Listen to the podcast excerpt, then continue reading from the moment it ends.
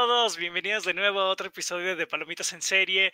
Y en esta ocasión el podcast sigue secuestrado, aún lo tengo bajo mi control porque nuevamente vamos a hablar de Attack on Titan, ahora en esta segunda parte, porque si escucharon el episodio anterior no nos dio tiempo suficiente para hablar de la serie en solo un episodio, así que hacemos dos partes antes de hablar del gran final que va a tener su propio episodio. Y nuevamente aquí tengo secuestrado a Fernando Mideros, ¿cómo estás? Mm, muy buena presentación. Ah, lo, siento, José, es que hoy está con Titan y Z, Z, No, mentira. No, mentira. Ya lo, eh, me hiciste quedar con muy mala fama del último episodio diciéndome que no, que no me gustaba estar con Titan, que no. Falsas acusaciones, José. La verdad, sí me gusta mucho estar con Titan, pero José, como siempre, me quiere hacer ver como el malo en la historia, lastimosamente. Pero fuera eso, estoy bien. Muchas gracias, José.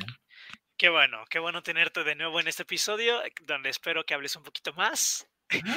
o sea, cuando hablo mucho se queja de que, de que debería hablar menos, pero cuando hablo poco, ¿para qué? ¿Cuándo he dicho que deberías hablar menos? Una vez me lo dijiste, no sé cuándo, pero una vez. Ay, bueno, una vez de cuántos. Pero bueno, no, vamos a estar solo Fernando y yo porque eso sería incómodo. También tenemos a nuestro querido amigo y compañero Mike, perrito cinéfilo, ¿cómo estás? ¿Cómo estás? Bien, bastante bien, este, todavía un poquito enfermo, pero pues ya mejor y este, no fuera, no fuera a hablar de Flash porque ahí sí habla, Fernando habla hasta por los codos. Yo no voy, yo no pues, voy otra vez a caer en la trampa de Mike, en la, campa, en la trampa de provocación del perito cinéfilo, pero bueno, pero bueno, ahí lo dejo. Okay, ¿Alguien va a decir algo? Como que yo estoy esperando la respuesta de Mike y no me dice nada. No, no tengo ningún comentario provocativo, de hecho. Quisiera. Terrible. bueno, sí. Y también en esta ocasión tenemos un invitado que, bueno, es de parte de Mike. Mike, introdúcenos al invitado de esta ocasión. Bueno, con nosotros está mi amigo Rey Sánchez del podcast de El Invitado y pues también eh, tiene su canal, pero pues Rey, cuéntanos tú este, a qué te dedicas o qué haces y, dinos también tus redes sociales para que todos te vayan a seguir. Como que falta agregarlo a Rey a... ¡Ay, ay, ay, ay, ay! ¡Se me fue! ¡Perdónenme! El, mejor host del mundo. Sí, estaba en la jaula, no me sacaban de la jaula. Me, eh, quiero disculpar por parte de toda Palomita en serio por esta, esta falta de profesionalismo. La verdad, el becado va a ser despedido. Después de esto, te vas, José. Lo vamos a cambiar de norma. ya no va a ser. sé cómo funciona bien el StreamYard. Nunca había estado en StreamYard, pero no, no pasa nada. Eh, como introducción mía, pues sí, eh, tengo el podcast de T limitado con otros dos güeyes. Eh, Cabo Silva y Coffee. Coffee, Coffee TV, Coffee TV el argentino. Y eh, como Mike, también tengo mi canal de YouTube hablando de cine, eh, videojuegos o series. Entonces, no está tan activo ahorita, pero sigue vivo, sigue presente. Sigue vivo, perfecto. Como, como aclaración, no es con Coffee TV el argentino, es con Cofcore, porque vi la cara de Fernando que sí se lo creyó. No, ¿ese era en serio? No, es de broma, te estoy diciendo. No, es Coffee Kofkor. Kofkor. Oh, por eso, la otra vez que. la otra vez que Tiffany iba a invitar a, a, Coffee, por eso pregunté cuál, cuál Coffee, cuál de todos.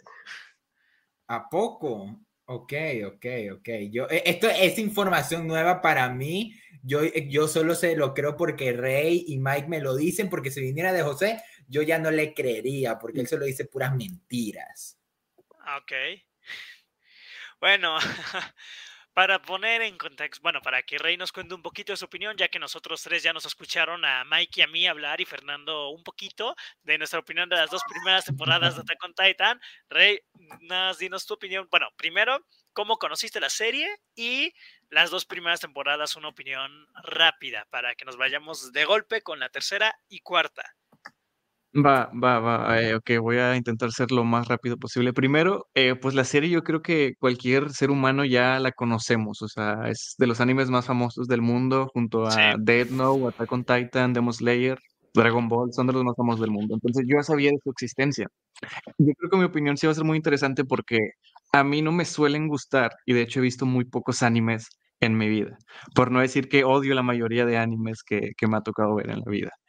Pero Attack on Titan fue una gran excepción y yo la conocí, no, bueno, ya la conocía, ¿no? Como dije, pero vi que se acabó este mes recién y Mike eh, subió a sus historias la calificación de la serie y yo le pregunté, oye, ¿dónde la puedo ver? Yo la quiero ver que ya acabó, quiero, porque ya acabó, no me iba a esperar años por, para que acabara, ¿no? Que eso también me gusta de los animes, que duran muchos años en la emisión.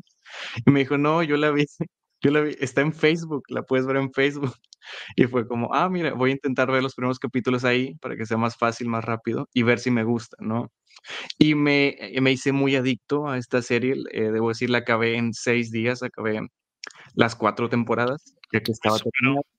Y mi opinión rápida de las primeras dos temporadas, yo tengo muy distorsionada la, pues las líneas de tiempo, cuál temporada es cuál, porque justo eso, yo me la vi seguida, o sea, todo de corrido, no, no hubo pausas por episodio ni por temporadas, yo me vi todo lo, toda la serie corrida.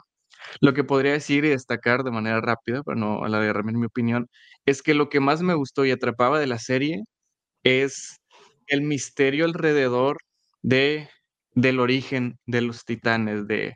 Oh, sí.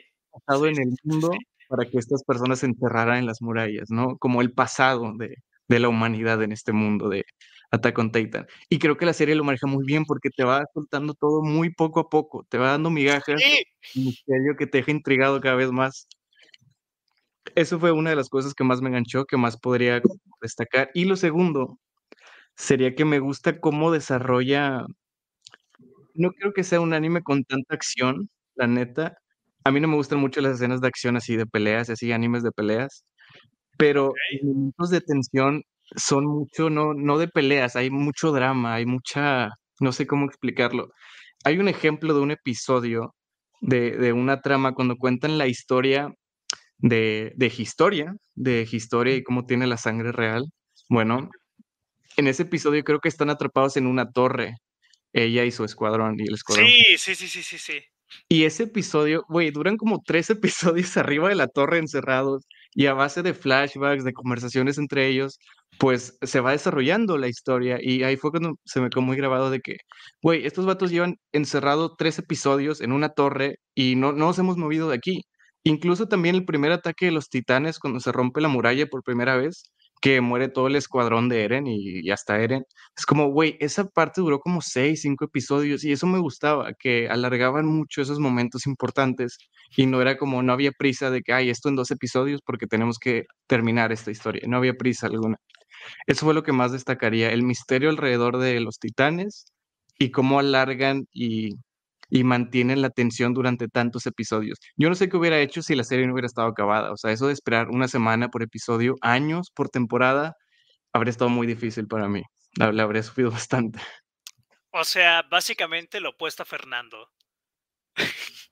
O sea, no, no sé por qué me mete a mí de la nada en la conversación. O sea, yo estoy tranquilo oyendo de la nada como Fernando, no como Fernando, no como tú, o sea. No, es que es, es muy opuesto, o sea, es que justo es como lo opuesto de que a ti se te hizo que está, o sea, que podía durar menos los episodios y que, o sea, curiosamente, tiempo, curiosamente Rey dio el de los pocos ejemplos de toda la serie en que estaban en un mismo lugar y no me molestó que no se movieran, el cual es el ejemplo de la el ejemplo de la torre. Que es de la segunda temporada, cuando está Reiner, Historia. Que ya hablamos en el pasado, sí ese episodio es de mis, e, e, el, el, primer episodio en que está en la torre es de mis favoritos de toda la serie y esa parte la verdad no me molestó porque yo sí estaba metido en toda la situación. Sí, no, pero, ya anteriormente había mencionado que sí hay momentos como justo en esa misma temporada que es lo de Reiner que se llevan Berhold a a Eren y se quedan ahí como dos episodios en esos árboles y que parece que más nos van a dar algunas respuestas, pero seguimos en el que pronto vamos a ver y todo, y ahí era donde no. O sea, cuando no se enfocaban en querer tentarnos a que pronto van a tener las respuestas, no ahorita, pero después ahí no tenía problema, porque lo de la torre era más que nada una situación del incluso como algo lo de la primera temporada en que ah. está cuando dice que matan a Eren y está el resto de sobrevivientes intentando atacar a los titanes que quedan y de ahí tenemos el regreso de Eren como titán, o sea, ese tipo de momentos si están bien construidos que se alargaran no me molestaban. Ahí no, sí. no, no, no, no, porque, o sea, yo recuerdo muy bien que lo de la Female Titan te quejaste, porque eso vale, la Female Titan sí, pero estoy dando ejemplos de momentos que no me molestaron, porque la Female Titan también era para eh, la, plasmar este misterio que la verdad nunca me vendió, lo que ya mencioné también en el primer episodio, estoy redundando lo mismo que, que comentamos, que justo tanto misterio para que el personaje que hayan puesto como la Female Titan haya sido uno más del montón que la prenda que cuando apareció yo dije, ¿y quién era esta mano? Y, que de hecho era bastante obvio. Era sí, era muy obvio. yo, creo, yo creo que sí, no lo mencioné en el episodio pasado, pero yo pensaba que era Krista. O sea, bueno, historia, pero yo pensaba que era Krista. O sea, cuando vi el titán por primera vez dije, ah, no manches, es Krista. Y después cuando la vi a ella montando un caballo que se los daba a Rainer y a ellos sí fue como, ah, no, no puede ser Krista. Pero yo, pensé que era ella. Y después dije, ¿quién más es rubia? Y fue cuando dije, ah, sí. O sea, fue que, cierto, Annie. Entonces Annie es la titán. Pero sí. Justo ese episodio, o sea, también cuando va a perseguir, eh, la titán hembra los va persiguiendo en el bosque, con, va Eren con el escuadrón de, mm, de Levi o Levi, ¿cómo le dicen ustedes? Levi. Pues, Levi. Levi. Yo le digo Levi, Levi, Levi. puedo decir Levi. usted dice, ¿quién cholo? ¿A, a, en Ecuador usted, a usted lo llamaríamos como cholo? O sea, no, o sea, que pues se cree gringo, así de decir Levi, Levi. Es que yo he visto muchos fans que le dicen Levi y no entiendo por qué Levi. O sea, por, yo lo vi en latino toda la serie y le dicen Levi. Pero bueno, el punto es que cuando el titán hembra los va persiguiendo a su escuadrón, creo que dura como tres episodios también. Eren decidiendo si se transforma en titán o no. Eso sí, te podría decir, no me gustó tanto, que se alargó demasiado. Bueno, Pero la mayoría. Gracias. La mayoría de veces. Gracias para mí la mayoría de veces funciona cuando lo de la torre es un ejemplo perfecto. Esa es una trama muy buena. Lo de la torre es buenísimo. Lo de, a mí me encanta lo de la Female Titan y lo de Trust también se me hace muy bueno. Lo que sí diré de lo de la Female Titan es que hay un capítulo que es cuando, o sea, de un flashback de Eren agarrando una cuchara y que se le vuelve el brazo de Titán. Y todo el episodio es de Eren con el equipo de Levi. Ese capítulo sí es como de que lo pudieron poner antes de salir a lo de la Female Titan y hubiera funcionado mejor porque hubiera sido todo corrido y no le hubieran puesto pausa para mostrarnos el flashback. O sea, eso sí, porque es, que, durante la serie pasa ese tipo de momentos sí. donde como que la, la, historia se detiene para este tipo como que de expansión de los personajes, lo cual no está mal porque al fin y al cabo como que le intentas añadir algo más a estos personajes. Le das más peso, sí tú lo dijiste, al fin y al cabo, aún con el desarrollo que tiene la mayoría, casi todos son carne de cañón. O sea, es como que mínimo hay que hacer que de alguna forma empaticemos con ellos como para que nos duela cuando llegue su momento, porque a casi todos les va a llegar su momento. Entonces, como que en parte funcionaba por eso, pero como tú dices, llegaban como que en momentos inoportunos. Sí, un poco. sí, o sea, Rey quería decir algo. Ah, bueno, eh, iba a decir que, o sea, eso estaba chido al principio porque yo me acuerdo que la presentación de el primer ataque de los titanes al, escuadrón de Eren matan a todos, güey, o sea, matan hasta a Eren, matan al protagonista. Pero esos güeyes, o sea, te los fueron presentando presentando durante como cinco episodios del entrenamiento de todos esos años entrenando para unirse a la Legión. Y me gustó que los mataran a todos, güey, porque me dieron a entender que a pesar de todo ese tiempo de preparación, los titanes siguen matando a todos y, no, no les podemos ganar. Y me gustó, me gustó que se murieran todos, el trauma de Armin, pero luego sí, sí se volvió como clásico de que deja matamos a todos para demostrar el verdadero poder de los titanes. Y ya te lo esperabas, de que van a matar a todos estos güeyes. Yo creo que siempre juegan con eso y en lo personal nunca me arruinó nada porque este, o sea, si a lo largo de te introducen luego grupos de personajes y dices, ok, se van a morir todos estos, pero luego hay veces en que no, y luego, o luego como que es de que sí será o sobrevivirán, o hay personajes que aparecen en una parte y piensas que van a morir, pero luego duran más tiempo, por decirlo, el compañero de Annie de la Policía Militar, que después se une a la Legión de Reconocimiento, aparece desde la primera temporada y ahorita en la tercera ya vamos a decir, o sea, que bye bye a ese personaje. O Flock, mugre personaje castroso, eh, apareció en la tercera y duró hasta la cuarta. O sea, como que luego sí están estos de que, uy, sobrevivirá, no sobrevivirá. Entonces, como que a mí, para mí siempre jugaron muy bien con eso. O sea, como que nunca sabías quién iba a vivir y quién no. Y como también mataban personajes importantes, Es como que al final era que todos se pueden morir. Yo estaba de que todos se van a morir al final de esta serie. Eh, la pregunta es quién va a llegar vivo para el final. Sí, sí, sí, sí. Es que mataban a todos, güey. O sea, cuando volvieron a matar otra vez todo el escuadrón de, de Levi, o sea, todos, güey, que eran los profesionales, dije, no mames, o sea, nadie va a sobrevivir a esto. O sea, van a morir todos.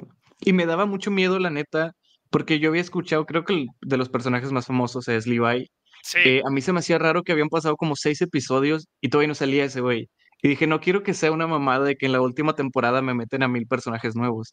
Y no, o sea, si sales de la primera temporada y se queda hasta, hasta la última temporada. Y me gustó que hay pocos personajes nuevos, o sea, se quedan con, con lo que hay, con los, los principales.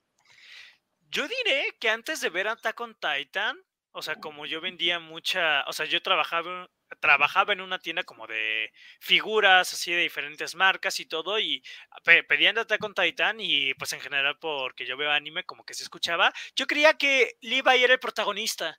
Sorpresa tremenda me llevé cuando comencé a ver Attack on Titan y vi a Armin, a Eren y a ellos y yo decía, ¿quiénes son estos tipos? Yo pensé, yo como vendía figuras, veía la figura de Armin y pensé que era niña.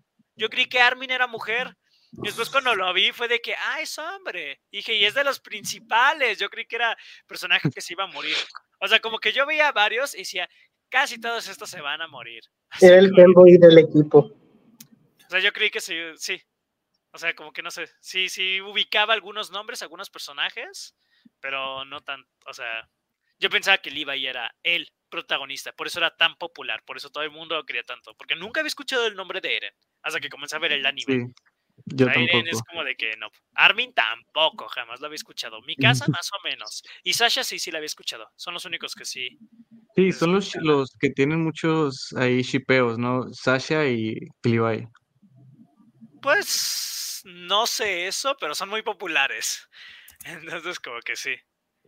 Pero bueno, ya que mencionamos eso, vamos a hablar entonces de la tercera temporada de Attack on Titan con el arco favorito de Fernando. El arco oh. de Historia, que es conocido como el culto de las murallas, que son los, los, primeros, creo que 11 capítulos, que es todo lo de la familia real y cuando la legión, pues es puesta en contra como de la, pues los tachan como criminales y todo eso. Hay 15 capítulos, mm, en puros capítulos todos fumados. En lugar de responder preguntas, te dejan más. Es cuando hacen el golpe de estado en... Sí, sí, sí, sí, sí, sí, sí, sí. Sí está raro, sí está raro esa historia. Fíjense que la primera vez sí lo vi, fue mi menos favorito de todos. O sea, fue justo mi este arco menos favorito. Pero ahorita que le estaba repitiendo, o sea, yo creo que porque justo al igual que Rey, o sea, yo me la vi rapidísimo, me la vi en ocho días, entonces yo estaba como de siguiente, siguiente, siguiente, siguiente, y fue el que menos me atrapó. Me tardé dos días, casi tres, en verme todo eso, cuando había arcos que me echaban en una sola noche. Entonces ya cuando lo volví a ver, de hecho fue el arco que más rápido me vi, o sea, que más me enganchó repitiendo la serie porque no lo había valorado tanto y como que me gusta muchísimo cómo van tratando a los personajes y porque aquí ya por primera vez es una guerra, es un problema dentro de las murallas. O sea, por primera vez en la serie, los titanes ya no son el verdadero enemigo. Así teníamos humanos como Rainer, Berthold y Annie que podían ser tachados como enemigos, pero, o sea, al final de cuentas eran titanes. Entonces, el ver a humanos que viven dentro de las murallas con ellos, que eran como compañeros y toda cosa, ser enemigos y así, como que fue una idea muy interesante. Aparte, todo este tema de el culto de las murallas, porque en la segunda temporada presentan para mí bastante bien el tema de que hay algo dentro de la ciudad que el gobierno sabe y no le dice a la gente, como el hecho de ver un titán dentro de las murallas y que supieran o sea, que ya hubiera gente que sabía que las murallas estaban construidas con titanes.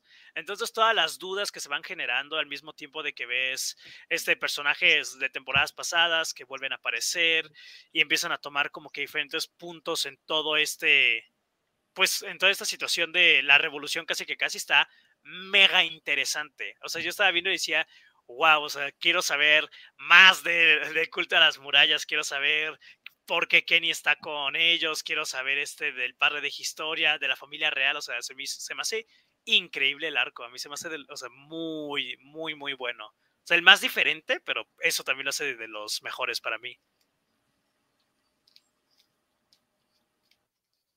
No se peleen por hablar.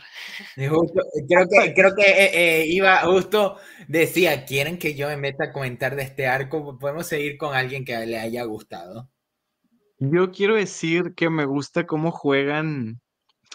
O sea, justo cuando, creo que es el inicio de la tercera temporada de que está la, la la muralla abierta y se ve la cabeza del titán. Y otra vez es un ejemplo perfecto de cómo esta pinche serie juega con tus emociones de que, güey, cuando ya pensabas que, que todo estaba tranquilo y ya se había solucionado todo, un pinche titán adentro de la muralla y te cagas, y te cagas encima, porque dices, güey, ¿por qué, ¿por qué mierda hay un titán ahí? O sea, toda esta, la religión, la iglesia, el culto este de, dentro de las murallas, ahora ya tiene un sentido porque nos lo estaban presentando. Y ese no es el único gancho que nos dan. Poco después, el sacerdote este les dice a los de la legión, bueno, hay alguien que, la única persona que les puede decir esto, o algo así. Y se refería a, historia. Sí. Y entonces tú te enganchas porque ¿quién? ¿Quién dijo? Porque no dicen el nombre. Nada más dicen, esta persona es la que sabe. Y historia está en otro pedo, no la pueden encontrar. Entonces te vuelve a enganchar ahí otra vez y entra lo de la familia real que me gusta. No recuerdo si es en esta temporada cuando entra el tío de, de sí. Levi. Sí, es en esta. Me gusta, sí me gustó la parte, me emocioné mucho al inicio, cuando, cuando mi casa, cuando mi casa dice lo de creo que vamos a tener que pelear con humanos, es como wow, qué pedo, esto nunca se había presentado en la serie. No, no están entrenados ni para pelear con humanos. Entonces dije, wow, esto está emocionante, va a estar emocionante. Se me hizo raro, o sea, no, no entendí bien por dónde iba a ir la serie, qué quería lograr con esta trama, pero me gustó mucho el inicio. Creo que a la mitad empezó a dar flojera de que, ay, güey, esto está, está raro. Y sobre todo está sorprendente que muchos capítulos no ves titanes. Es como ya los titanes, olvídalos por un rato, güey, porque es importante esta historia. Y al final, pues sí tuvo relevancia para la última temporada. Demasiado. Pero sin, sin saber, sin saber que iba a tener tanta relevancia, pues se siente raro. La conclusión siento que se siente como, ay, todo terminó muy perfecto. No, no sé. Ok, o sea, a mí justo, bueno, no sé si Mike o Fernando quieren irse metiendo, porque no están diciendo nada. Yo justo quería meterme, que justo la, la parte de Kenny para mí fue lo mejor de la primera mitad de la temporada. La verdad, creo que cada vez que aparecía Kenny, era donde yo más estaba metido con todo el asunto, por esto lo mismo que decía Rey, de la propuesta de en un mundo de titanes que son la máxima amenaza que existe, ¿qué pasaría si hubiera humanos que aún así demuestren que a la final nosotros somos el verdadero villano de la historia, el ser humano, somos horribles. Eh, eso, eh, no, no, merecemos existir. Y esta serie incluso nos recuerda que aún habiendo criaturas monstruosas aterradoras que comen gente, nosotros somos los verdaderos malos de la historia también. Y nos vamos a seguir peleando entre nosotros, son en Exacto. Exacto. Me acordé mucho de... No, iba a decir, me acordé mucho del mensaje de Watchmen, ya ves que necesitan una amenaza mayor para que no haya guerra entre ellos. Sí, eh, técnica, eh, tanto, eh, más en el cómic que en la película, pero eso es todo otro, otro tema, pero justito, perfecto ejemplo y que desde la primera temporada incluso yo me di cuenta de que había este tipo de cosas como cuando en, en, el primer arco sobre todo que intentan evacuar a las personas y siempre había algún tipo odioso que a la final como que nos recordaba, sí, el, el, humano ni siquiera merece salvarse de esta.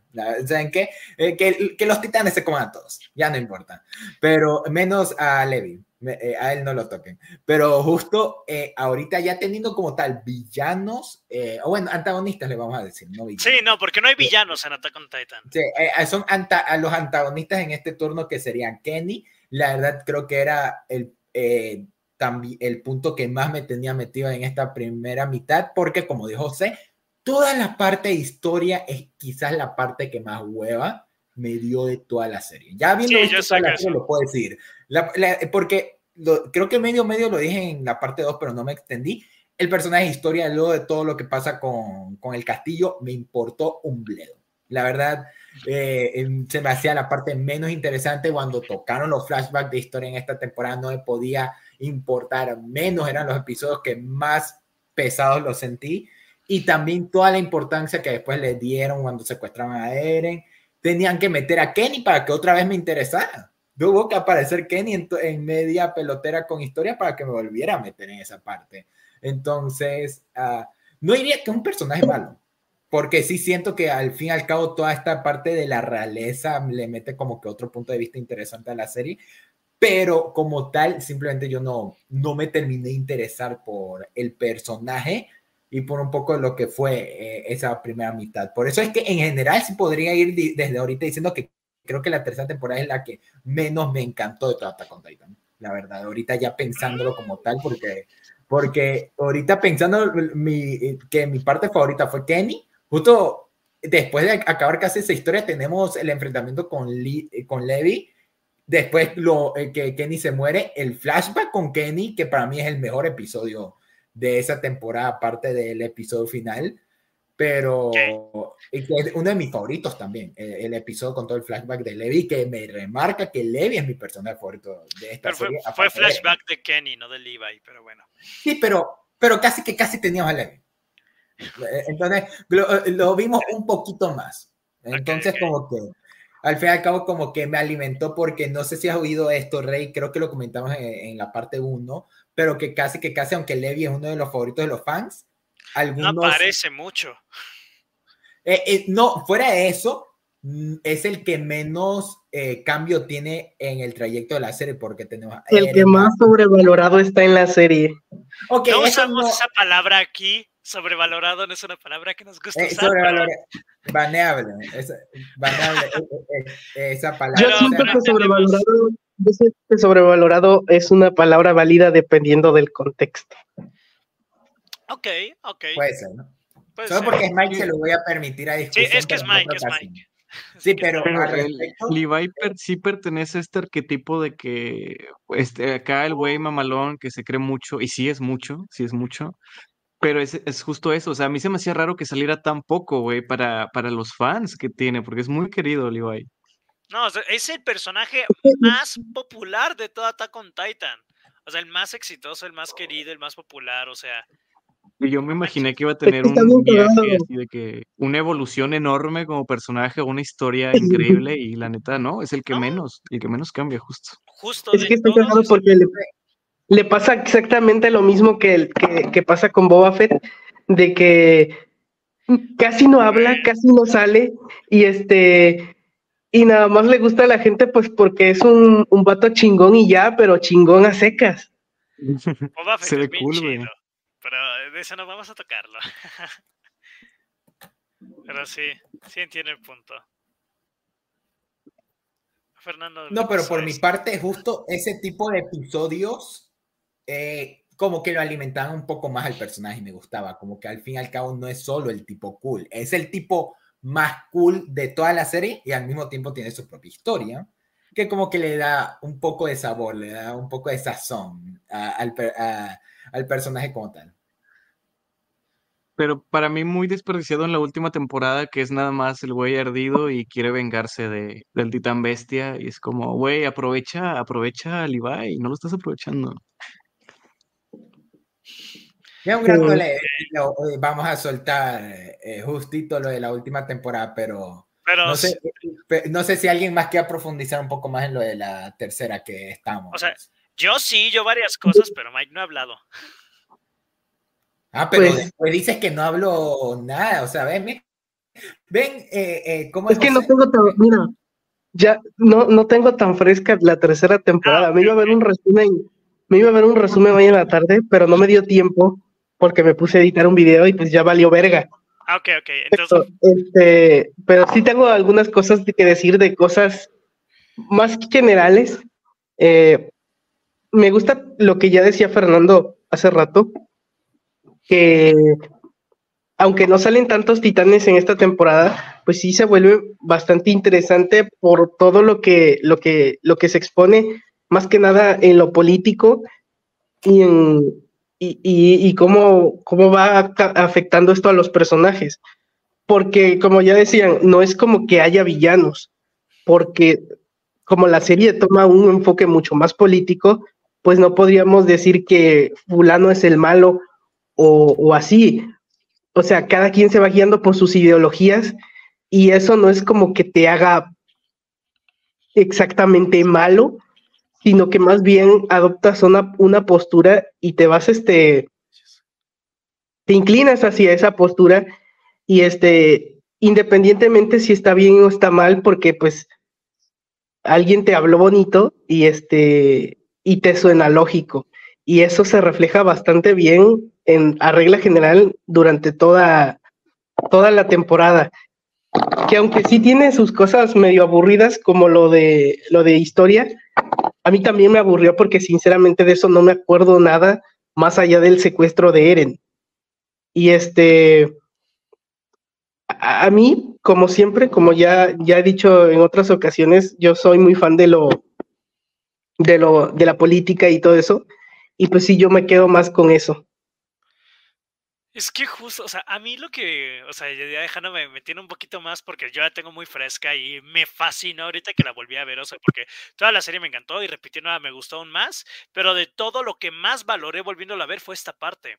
Porque toda la construcción, o sea, como estuvimos, como estuve mencionando en el episodio anterior, de que justo a la serie algo que le faltaba era construir también el punto de vista social, porque sí veíamos la reacción de la gente ante los titanes y la situación dentro de las murallas, pero no veíamos o no se explorabas incluso tanto. Y ver esta parte del gobierno y la manipulación y cómo es que utilizaban a la prensa para mentirle a la gente y los tenían literalmente como que en una, o sea, pues en una sociedad falsa cuando ellos sabían que, o sea, que había algo afuera y que ellos estaban, o sea, tenían a la gente ahí pues como para protegerla, como que estaba muy interesante todo esto de que literalmente estaba toda esta gente detrás en el poder utilizando como que todo a su disposición, pues como para silenciar a la gente, para este de, pues como que dejar a la gente vivir en esta mentira, de esta realidad que en realidad saben que pues no es la verdadera. Por decirlo, uno de los, o sea, una de mis partes favoritas, o sea, yo creo que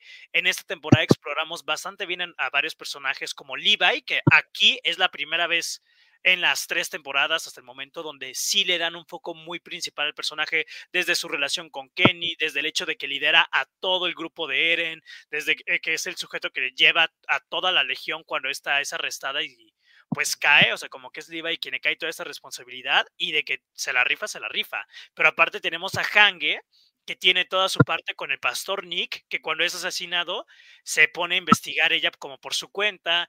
Y tenemos esta trama que justo Fernando mencionó de un personaje en la primera temporada que cuando estaban evacuando, pues como que impidió que la gente se fuera. O sea, que estaba tratando de meter una carreta y era un imbécil y de que sí, no, o sea, es que esta carreta vale más dinero que todos ustedes. Entonces, como que ese personaje lo vuelven a meter en esta tercera y había sido como contratado para lo del secuestro de Eren y ellos.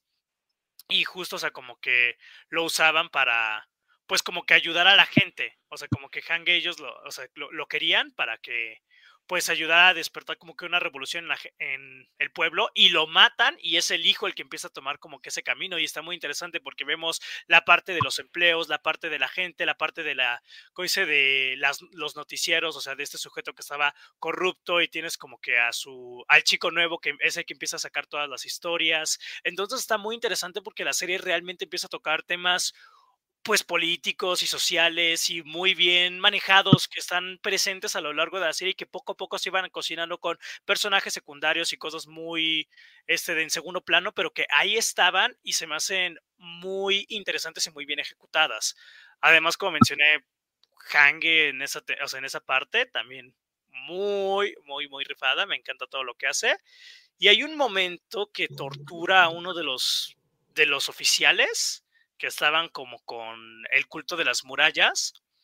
Y pues a mí se me hace muy interesante que ahí te empieza, o sea, como que algo que dice él, que pues empieza a hablar de toda la gente que estuvieron silenciando, a toda la gente que tenían que matar dentro de las murallas para que pues poder conservar la paz. Y en esos ejemplos, de hecho, te cuentan del padre de Seque, o sea, de que ese, ese sujeto, o sea, ellos fueron los que asesinó al, Seque, perdón, al padre de Erwin. Ellos son los que matan al padre de Erwin, justo esos mismos policías. Cuando él se pone a decir como que todo, el Erwin de niño empieza a decir lo de la teoría de su papá y la pregunta que le dio, y es asesinado, y justo es todo lo del culto de las murallas, para poder mantener el orden en esta sociedad, que saben que pues es falsa, pero pues como que necesitan tener el control de la gente. Y lo de historia, personalmente, a mí Historia se me hace uno de, es uno de los personajes que más me gustan Attack on Titan, se me hace de los más interesantes. Mi tema con Historia es el mismo que tuve con Nimir la temporada pasada.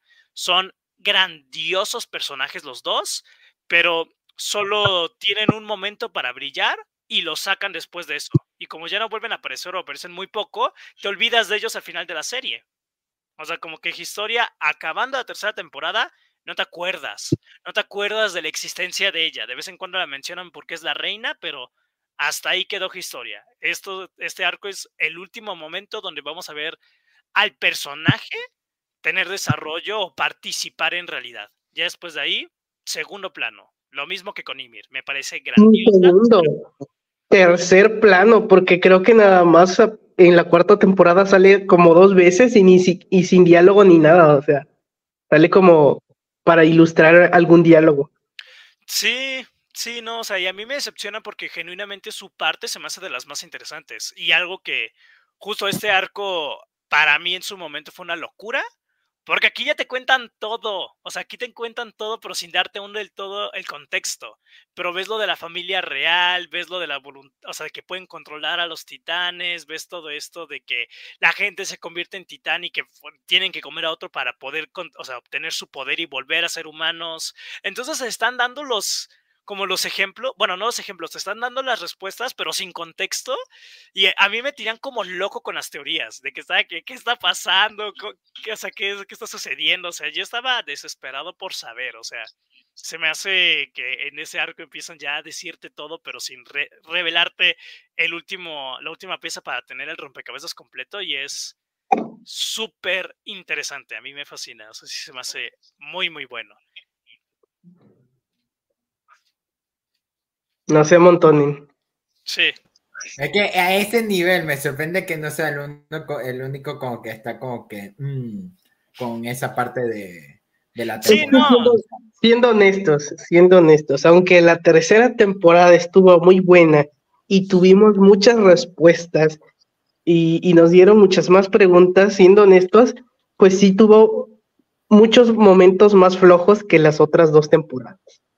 Sí, por eso para mí es la temporada menos sólida. No, yo ahí sí difiero. O sea, la primera vez que lo vi, tal vez sí podría haber opinado eso, pero genuinamente creo que es de las partes más sólidas. O sea, se me hace muy, muy, muy, muy buena.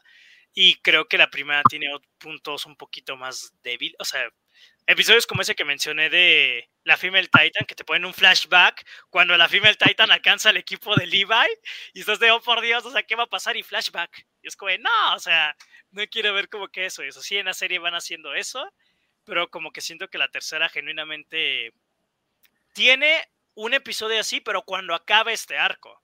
O sea, cuando acaba el arco, después del episodio de Kenny, tenemos dos episodios después. Uno que me parece maravilloso y otro que sí se me hace quizá el peor episodio de la serie. Que se me hace como... es? es cuando la noche de los reclutas, antes de que se vayan a Shiganshina, o sea que pues les dan carne de cenar y ves a todos los personajes como que conviviendo y todo. O sea, me da mucha risa el momento cuando Eren, eh, Eren y Jean se están peleando, porque la dinámica de Eren y Jean me mata de la risa, se me hace buenísima. Entonces, como cuando se están peleando y todos los están apoyando y pasan como cinco minutos, o sea, como unos diez minutos y los dos están todos cansados, están como de ¿por qué nadie nos ha parado? ¿Hasta cuánto vamos a tener que seguir peleando? Me da risa ese momento, pero fuera de eso, ese episodio no tiene nada nada, omitiendo el comienzo que es Levi hablando con Erwin, que es de que Erwin quiere ir a la misión de Shiganshina y Levi le dice, te corto las piernas, pero no vas a ir. Y el, y el Erwin le dice, bueno, pues me voy arrastrando, o sea, no me importa, pero yo voy a ir. O sea, esa interacción cuando te presentan cómo es la dinámica de Levi y Erwin, y, o sea, todo lo del plan de Shiganshina, eso está interesante. El resto, no. que eso es bastante irónico. O sea, eso es bastante irónico considerando que Levi es el que se queda sin piernas. Curioso. Y es que Erwin sí es un pinche personajazo, güey. O sea, ¡Ay, Erwin es grandioso! Erwin es genial. Es cuando, o sea, justo en esta temporada, cuando, vemos su trasfondo, dices, no, güey, te entiendo, Erwin, yo quiero ser Erwin, quiero que llegue al sótano. Ah, yo sé, yo solo quería que llegara al sótano Erwin. Era coesino. Es que para mí, la neta, también esta parte de la temporada es la más que te digo que ya no, ya no veía siete episodios seguidos, porque ya era como, ah, es que está la trama política, está chida, pero no me, no me hace adicto, no me, no me llama lo suficiente. Luego la segunda parte de la temporada, que es la, pues la misión de, de Shiganshina, pues no mames, es, es buenísima. Es eh, buenísima. Shiganshina es considerado para muchas personas el mejor arco quizá del anime. O sea, de todos los animes, para muchos Shiganshina es considerado el mejor de todos. Lo es. O sea, y si es una. Está pasadísimo de lanza. O sea, Shiganshina es. Este, no, sé, no sé. No sé, no sé si recuerdas o. bueno, creo que tú no la. Tú no la viste cuando estaba en emisión. No. Pero cada que salía un episodio de ese arco, internet explotaba. Y, era como de haciendo teorías o, reaccionando al episodio y, y, cada que salía un episodio de ese arco era una locura. Sí, no, de hecho, de ese episodio, o sea, de ese arco están algunos de los que son considerados de los mejores episodios de la televisión en general, o sea, como que a ese nivel de calidad está Shiganshina. Y ahí personalmente, yo que, o sea, justo uso esta aplicación para registrar series, todo Shiganshin, absolutamente todo lo tengo con cinco estrellas cada episodio. O sea, es una intensidad de que no baja, no importa cuál situación era, o sea, todo estaba muy interesante y muy bien manejado y muy bien este, desarrollado, o sea, estaba a otro nivel, o sea, Shiganshina sí está muy cañón. O sea, nada más para cerrar la primera parte, que pues es la más, ¿ok?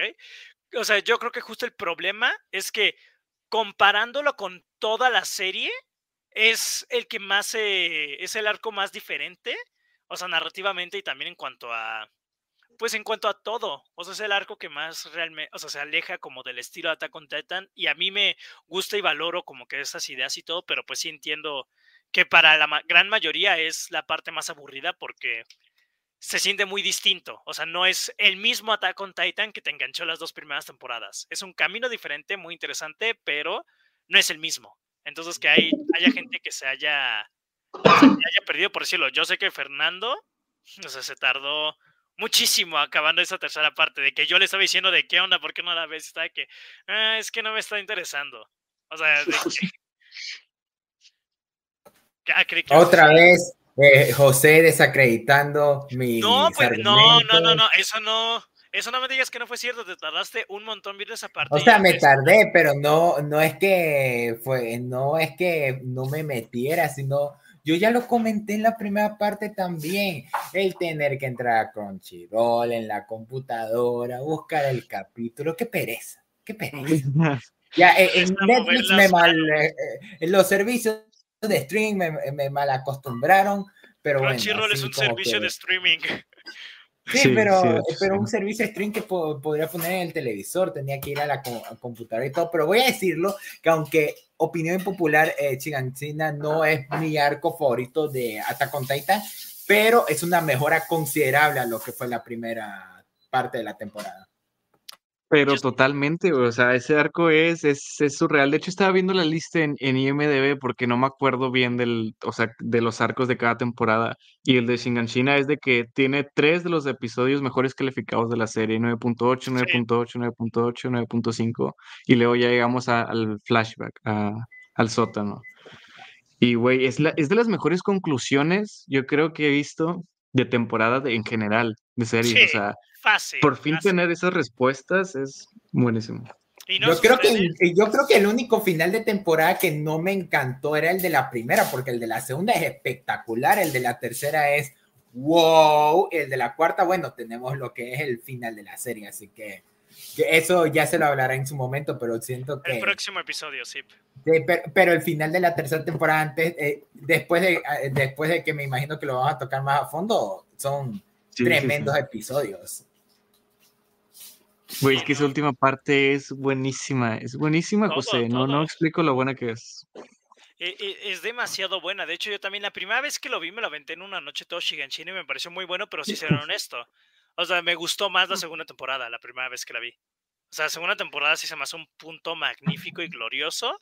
Y ahorita que me la volví a repetir, sí dije, ok, sí está muy bueno, pero está mil veces mejor de lo que recordaba. Así que está más bueno de lo, o sea, de lo que ya estaba. ¿Cómo puede ser de que estuviera tan cañón? O sea, sí, Sí, no, no, no, no. No sé si, no sé si decir que es mi arco favorito, porque ya vamos a hablar de la cuarta, pero. Mm, e, es, la cuarta, güey. Es espectacular. Pero sí, o sea, comencemos entonces con Shiganshina, que pues es, es que es muy, o sea, Shiganshina eh, lo que tiene es que es muy al grano.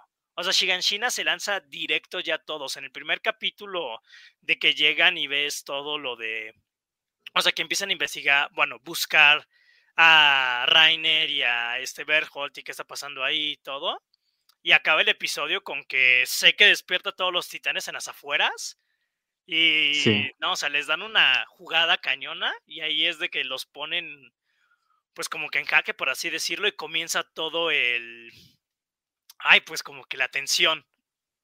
Y además que es, son los únicos soldados que quedan de la Legión de Exploración. o sea, ahí se decide todo, güey, si ganan ellos o los titanes. los titanes. Sí, no, no, no, no, no, no, no, no. A mí me encanta, o sea, es que todo va comenzando muy bien. Y aparte, nuevamente en Shiganshin, o sea, le empiezan a dar también como que mucho desarrollo a otros personajes como Armin, como Jean, como Erwin, como Levi, o sea, que les, empiezan a dar un montón de capas y cosas ahí, situaciones demasiado interesantes que está, o sea, no puedes, e, es que es la emoción del momento, es la preocupación, es la situación estresante, es todo el caos, es la acción, es ver a los personajes, o sea, Shiganshina no se guarda nada, o sea, incluso por cierto, Shiganshina es el único punto en toda la serie donde me resultó interesante Berthold. Así de cañón estaba Shiganshina, de que lograron hacer que Berthold fuera un personaje interesante por primera y única vez. De que yo estaba, ¿dónde está Berthold? Quiero verlo, ¿qué está haciendo? ¿qué está pasando? O sea, cada personaje, omitiendo a Sasha y a Connie, están como que de que no manches, necesito ver, tengo que ver dónde está este personaje, qué, qué está haciendo este personaje, en qué esquina está este personaje porque todo como va explotando y desarrollándose está brutal.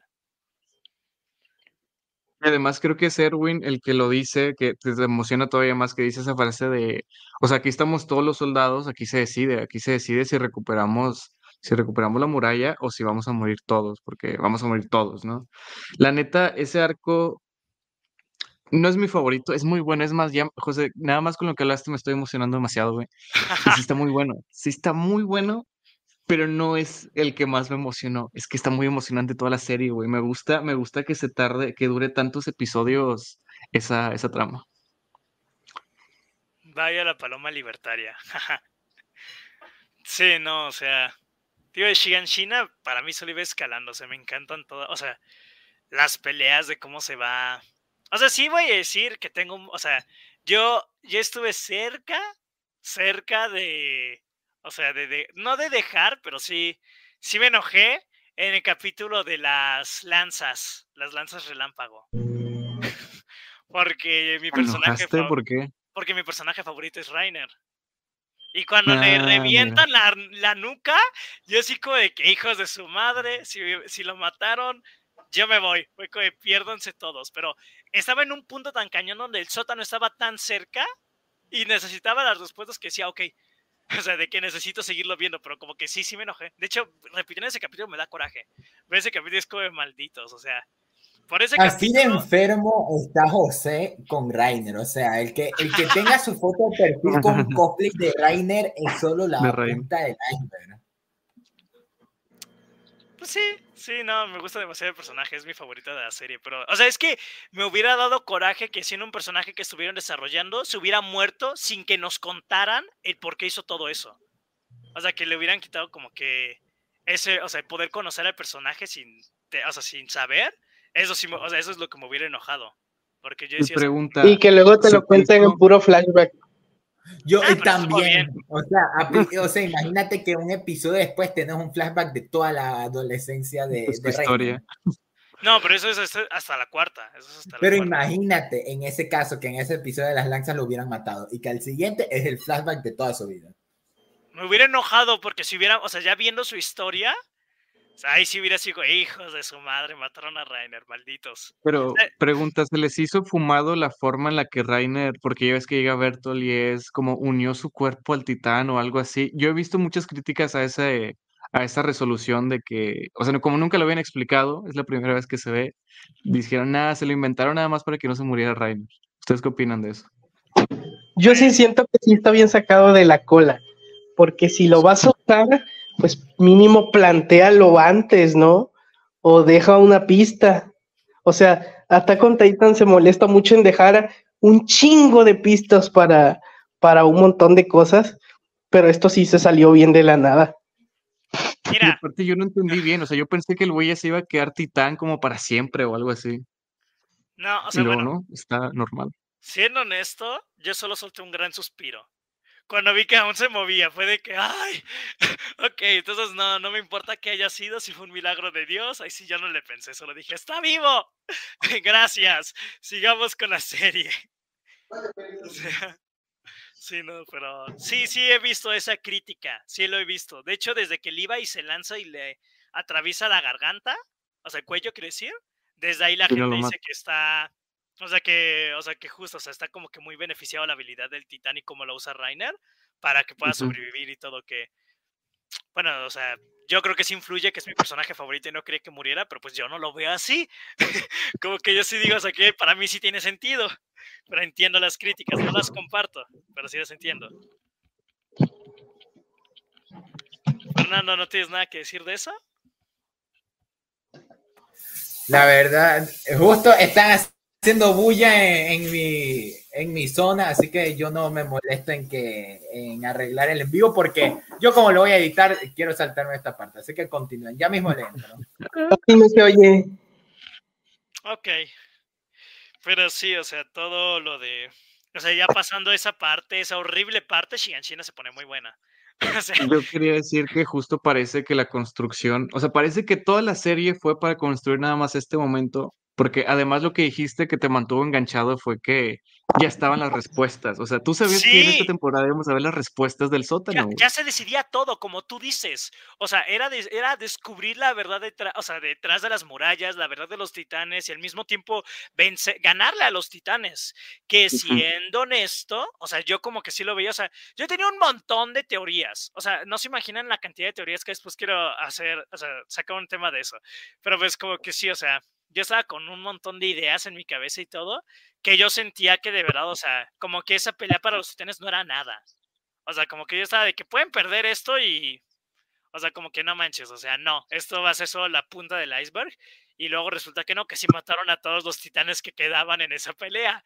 Pero pues bueno, este, igual la mayoría. Entonces, sí, no, o sea, como que estaban muy alto, estaba muy alto todo todo, o sea, como que realmente no había situación pequeña ni poco importante en Shiganshina.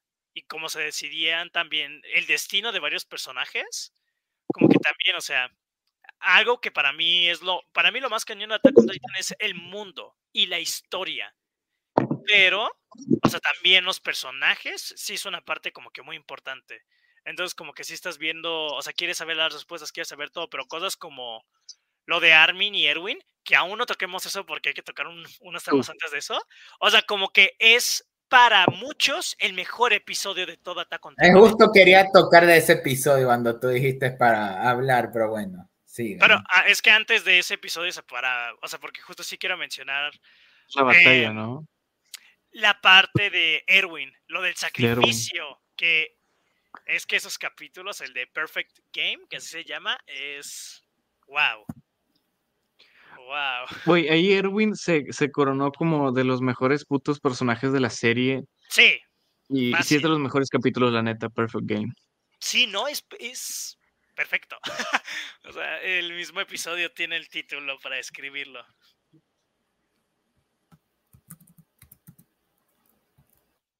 Ah, creí que Mike quería decir algo, pero no, sí.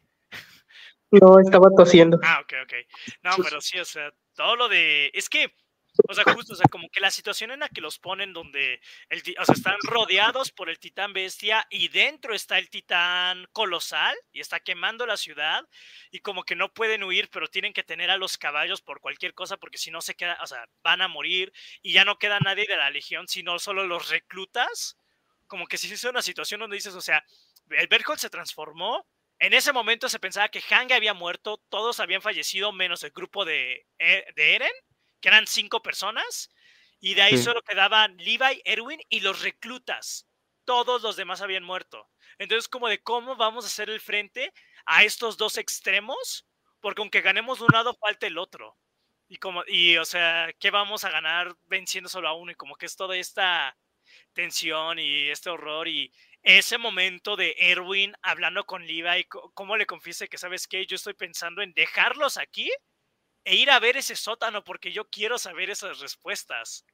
O sea, es que de que no más, sí, o sea, de que corre, Erwin, o sea, necesita saber qué hay en ese sótano, pero también, o sea, como que él sabía, pues lo que había que hacerse. Y eso es algo muy cañón de Erwin, porque es el único de los pocos personajes en toda la serie que estaba dispuesto a hacer lo que sea para poder lograr los objetivos. O sea, hasta el punto en el que termina dando su propia vida por, pues, lograrlo por dar aunque sea un pequeño momento para que Levi pudiera vencer al titán bestia. Y toda esa escena del discurso, es que el discurso, o sea. El discurso. Es que Attack on Titan tiene un concepto muy hermoso de, de que, o sea, de, de, mi sacrificio de qué va a servir, o sea, que valga la pena, que, que sirva de algo mi sacrificio, que di mi vida. Y cómo todos los reclutas van pues a morir contra los titanes para la posibilidad de que Levi mate al titán bestia es, es una escena increíble, güey. Y el final de Erwin me parece tal vez, tal vez el mejor, o sea, el mejor final para un personaje de Erwin. Sí, de hecho sí, ya viendo visto el final de la serie, o sea, Erwin es el personaje que tiene el final más, o sea, Podría ser, creo que sí, o sea, está muy cañón todo lo que le van dando. O sea, a mí me encanta justo ese momento cuando está hablando con Levi y pues le dice, o sea, no, no hay forma como de contraatacar. O sea, nunca dije que no hubiera forma de contraatacar. Pues como que Levi le dice, ¿a poco sí hay una? Y que se saca todo este plan y ese, el discurso que se echa y justo a toda la gente de que, o sea, no importa lo que hagamos, nos vamos a morir todos aquí, ¿verdad? Y el Erwin de Zip dice, sí. nos pides que nos, que muramos contigo? Y les dice, sí, o sea, es como de que chale, o sea, ese momento me, es tan intenso cuando el que lanza las piedras y ves morir a Erwin y te quedas de madres, o sea, ¿qué onda? Y luego la gente, o sea, siguen todos los reclutas, o sea, no se detienen. De que están viendo cómo están matando a todos y nadie se detiene, como que ves el, o sea, como que ves esa sensación, esa desesperanza y todo, pero pues ya era el último ataque, como el Erwin les decía, o sea, es nuestra última oportunidad para hacer tan siquiera algo. Y es como, uy, o sea, no, no, no, no, no. Es muy intenso. Y aparte, es, es bastante, bastante gráfico, o sea, sí. toda esa parte, y me lleva la verga. Perdón, perdón, perdón. Pensé que me había salido, pensé que me había salido del, del, del en vivo. Ahorita sí se sale. Ay, ya perdí la idea, verga. Uh, no te preocupes, te acuerdas, te acuerdas. Ahorita se te regresa la idea. Bueno.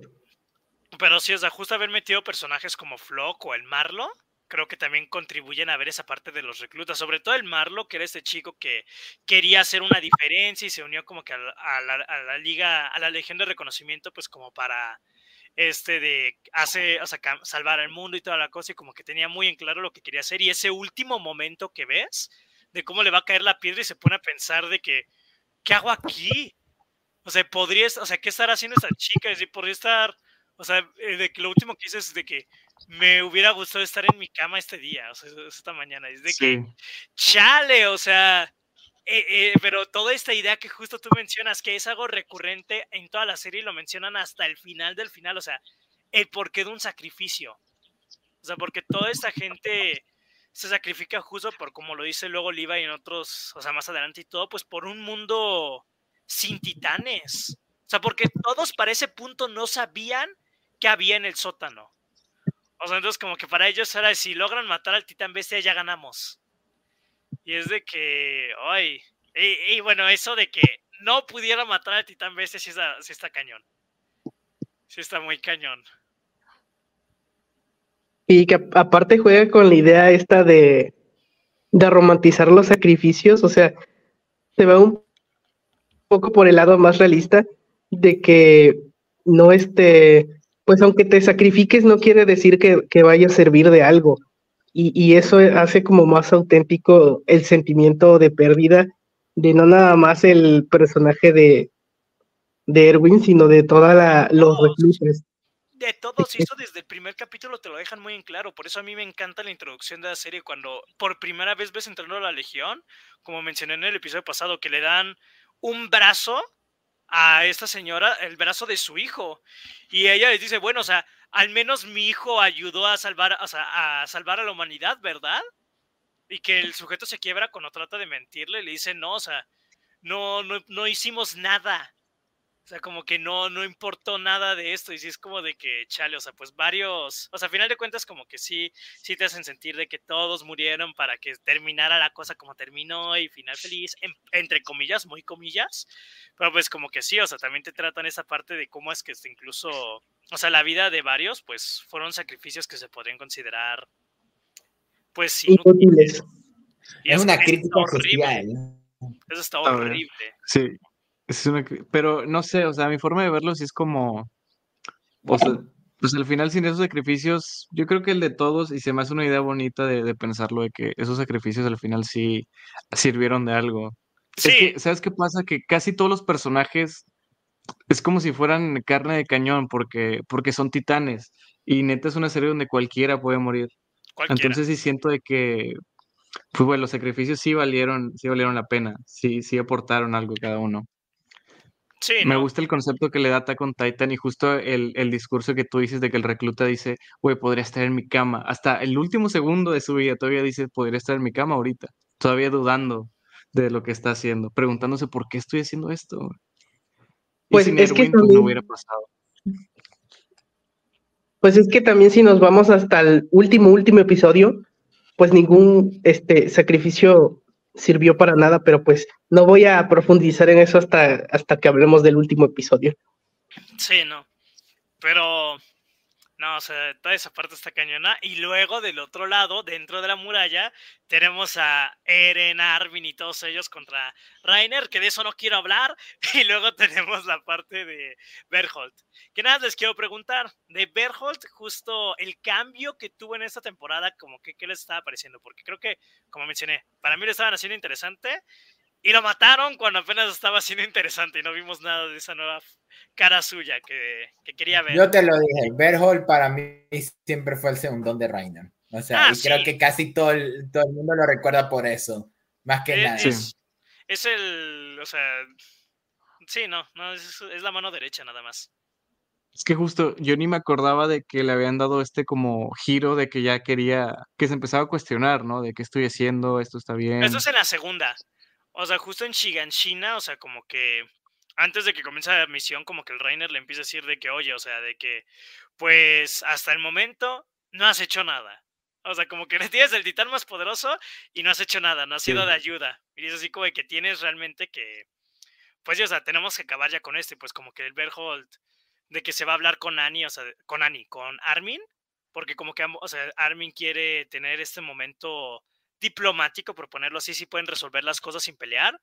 Y el Berhold es como de, no, se va, si quieres hablamos, pero al final de cuentas se van a morir todos. O sea, si, si accede a hablar contigo, se van, o sea, van a dejar que los matemos. Y como que el Armin es de que, pues no, y el Berhold es, pues no hay ya sentido. Y es como esa determinación de Berhold de que pues ya llegó un punto donde pues ya ellos ya viendo el por qué en la cuarta temporada, pues si entiendes, ya estaban como, tenemos que acabar con esto de una maldita vez, porque pues ya duró mucho y porque ya no podemos dar paso, o sea, marcha para atrás, y si no lo hacemos, pues nos va a ir como, o sea, o sea, nos va a ir muy mal. Entonces, como que ya estaban en un punto y esa determinación de Berholt, o sea, el punto en el que llegaba a mi casa y el Ber, o sea, Berholt, no, o sea, se quitó a mi casa de encima en un tú por tú físicamente, o sea, de que le dio una patada y la tiró de un edificio.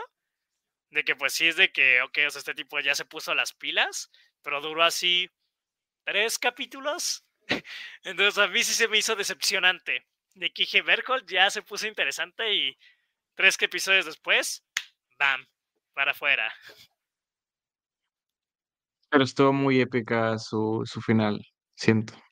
Siendo honesto, o sea, mucha gente difiere de eso, pues por, obviamente por el, por, o sea, porque por el personaje, pero a mí la muerte de Berhold se me hace de las peores de la serie. Se me hace de las muertes más feas de verdad de la serie. Genuinamente. ¿Cómo se muere? Ya no me acuerdo.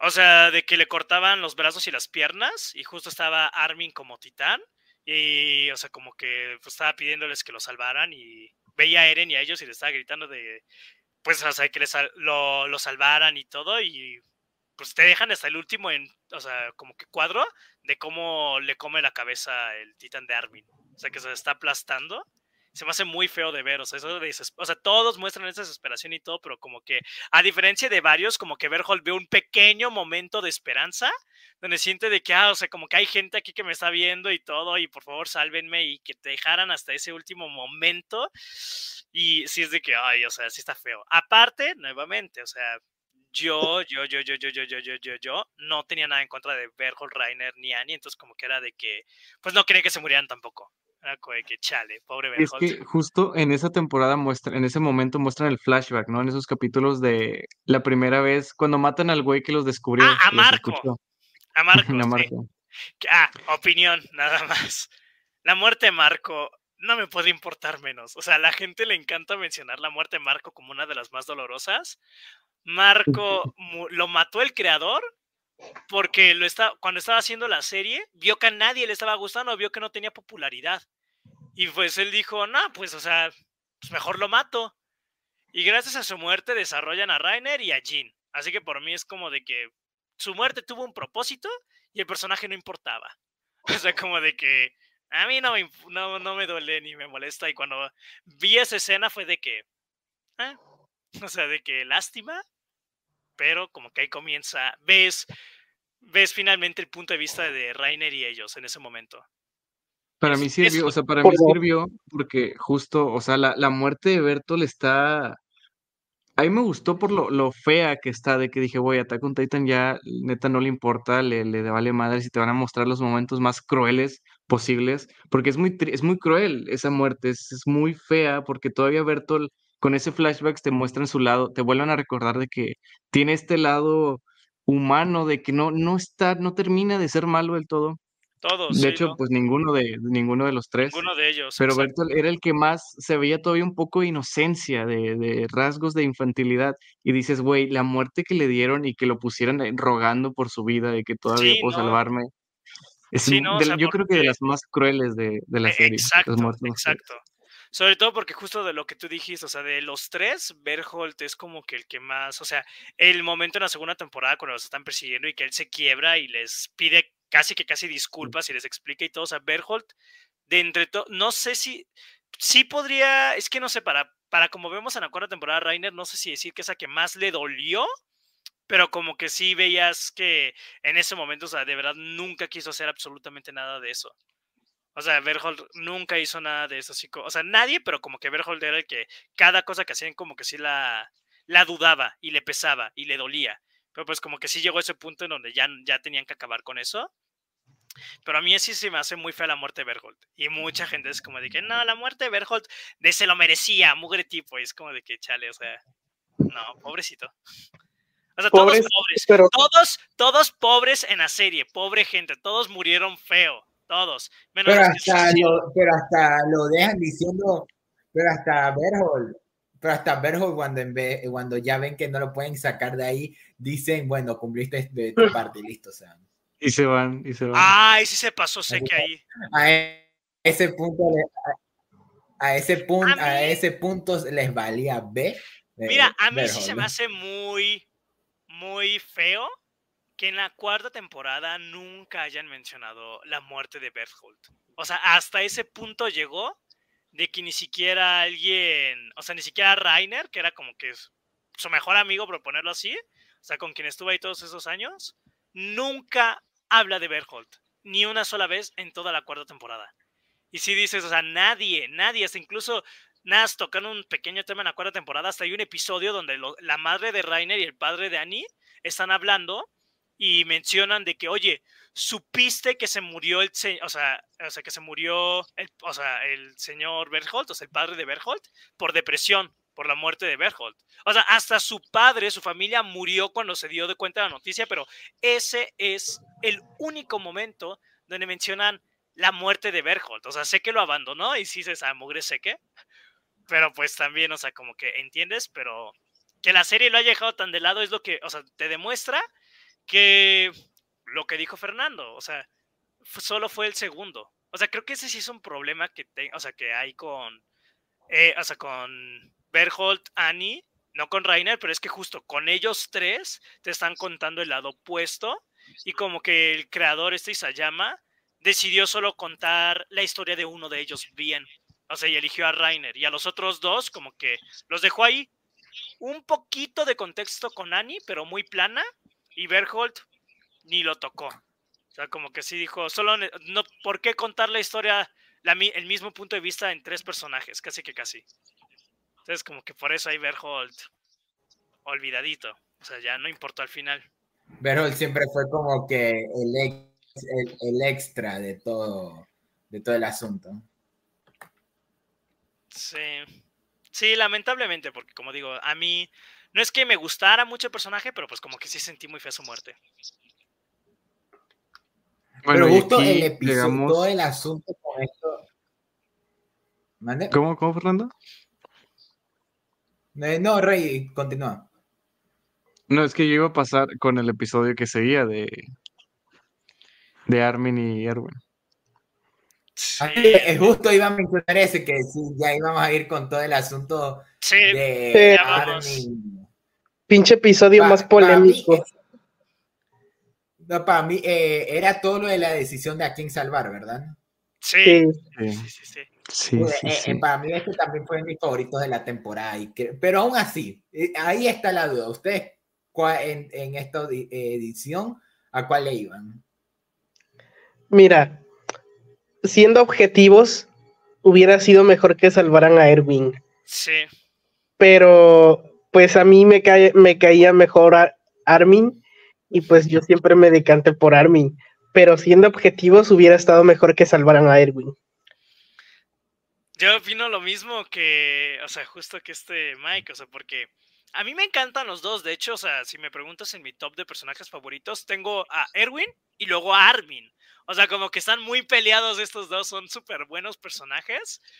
Pero sí me inclino un poquito más por Armin, aunque viendo la cuarta temporada, solo puedo pensar, no manches, ¿cómo hubiera sido la cosa con Erwin? O sea, ¿cómo hubiera estado todo, todo con este Erwin? O sea, hay mucha gente que dice que Erwin hubiera sido el primer titán colosal en el retumbar, o sea, hubiera liderado a todos los titanes.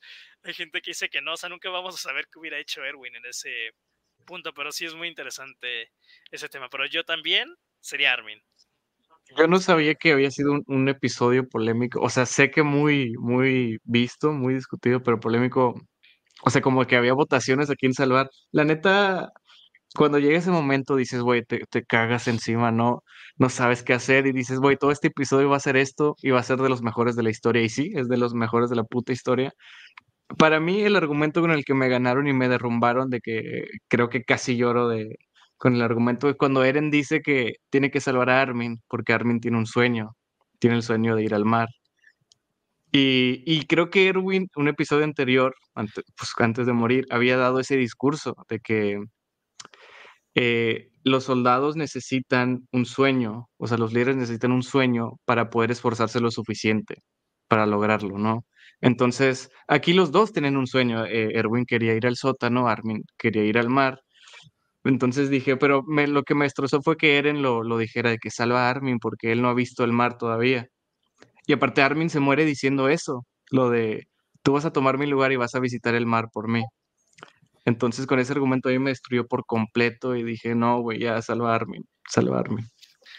A mí, me, a mí justo me encanta eso, que, o sea, cómo lo tratan esto del sueño, porque justo, o sea, a final de cuentas, por eso lo termina dándole el, suelo, el suero a Levi, a, el Levi a Armin, porque cuando se lo va a dar a Erwin y él levanta la mano, o sea, como que sí fue de que, o sea, él, fue Levi quien le dijo, renuncia a tu sueño. Y Erwin lo hizo. O sea, como que Erwin en ese punto cuando se sacrificó renunció a su sueño, cosa que Armin nunca hizo. Entonces, como que eso también fue uno. Fueron varios elementos los que hizo que tomara esa decisión Erwin, es Levi, pero como que me gusta mucho el impacto que tiene ese, esa, esa escena, ese momento cuando levanta la mano Erwin y todo esto, justo como lo que mencionas, es que cada diálogo en ese capítulo es muy importante, tiene un peso muy cañón porque cada palabra que dicen ambos grupos, o sea, que son Liva y Hange y al mismo tiempo Flock y Erwin y mi caso, o sea, como que todo tiene un impacto porque cualquiera de los dos en cualquier momento se va a morir y tienen que usarlo inmediatamente o si no se pierde la oportunidad. Entonces, no, es, es tensión pura. ¿Es el episodio casi que de casi alguien? todos le iban a. Sí, es que es Armin, no manches, Armin. Armin. Eh. ¿Quién no quiere a Armin? O sea, Es que aparte cómo se muere, güey. Para mí, por cómo se muere diciendo de que tú vas a tomar mi lugar visitando el mar, dije, no, güey, tienes que salvar a este güey, tienes que salvar a este güey. sí. La, la- en mi caso, eh, yo, tam- eh, yo también le iba a Armin, pero, eh, pero también un poco es que Erwin nunca me terminó de encantar personalmente y por eso era tampoco. que- ¿Qué? Eh, eh, eh, Era, era por- o sea, tú lo sabías, o sea, yo te dije, le- la No, no, no, no, no, no, no, no, no, no, no. No lo decía por ti, fue más por Mike, que a él tampoco le termina de encantar Seque. ¿Qué? No sé, Erwin. Erwin. Erwin, Erwin. Erwin. Ah, perdón. Hasta tú te confundes con esta cosa, o sea, y después no se quejan nosotros, o sea. Pero Es que no sé, no, por- no, o sea, o sea, yo siempre fui muy, como muy objetivo, así, así tenía mis favoritos, pero intentaba ver todo de forma objetiva. Y este, y pues sí, o sea, Erwin era un buen líder y todo, pero pues no me caía mal ni nada, pero pues no era, no era como de mis personajes favoritos.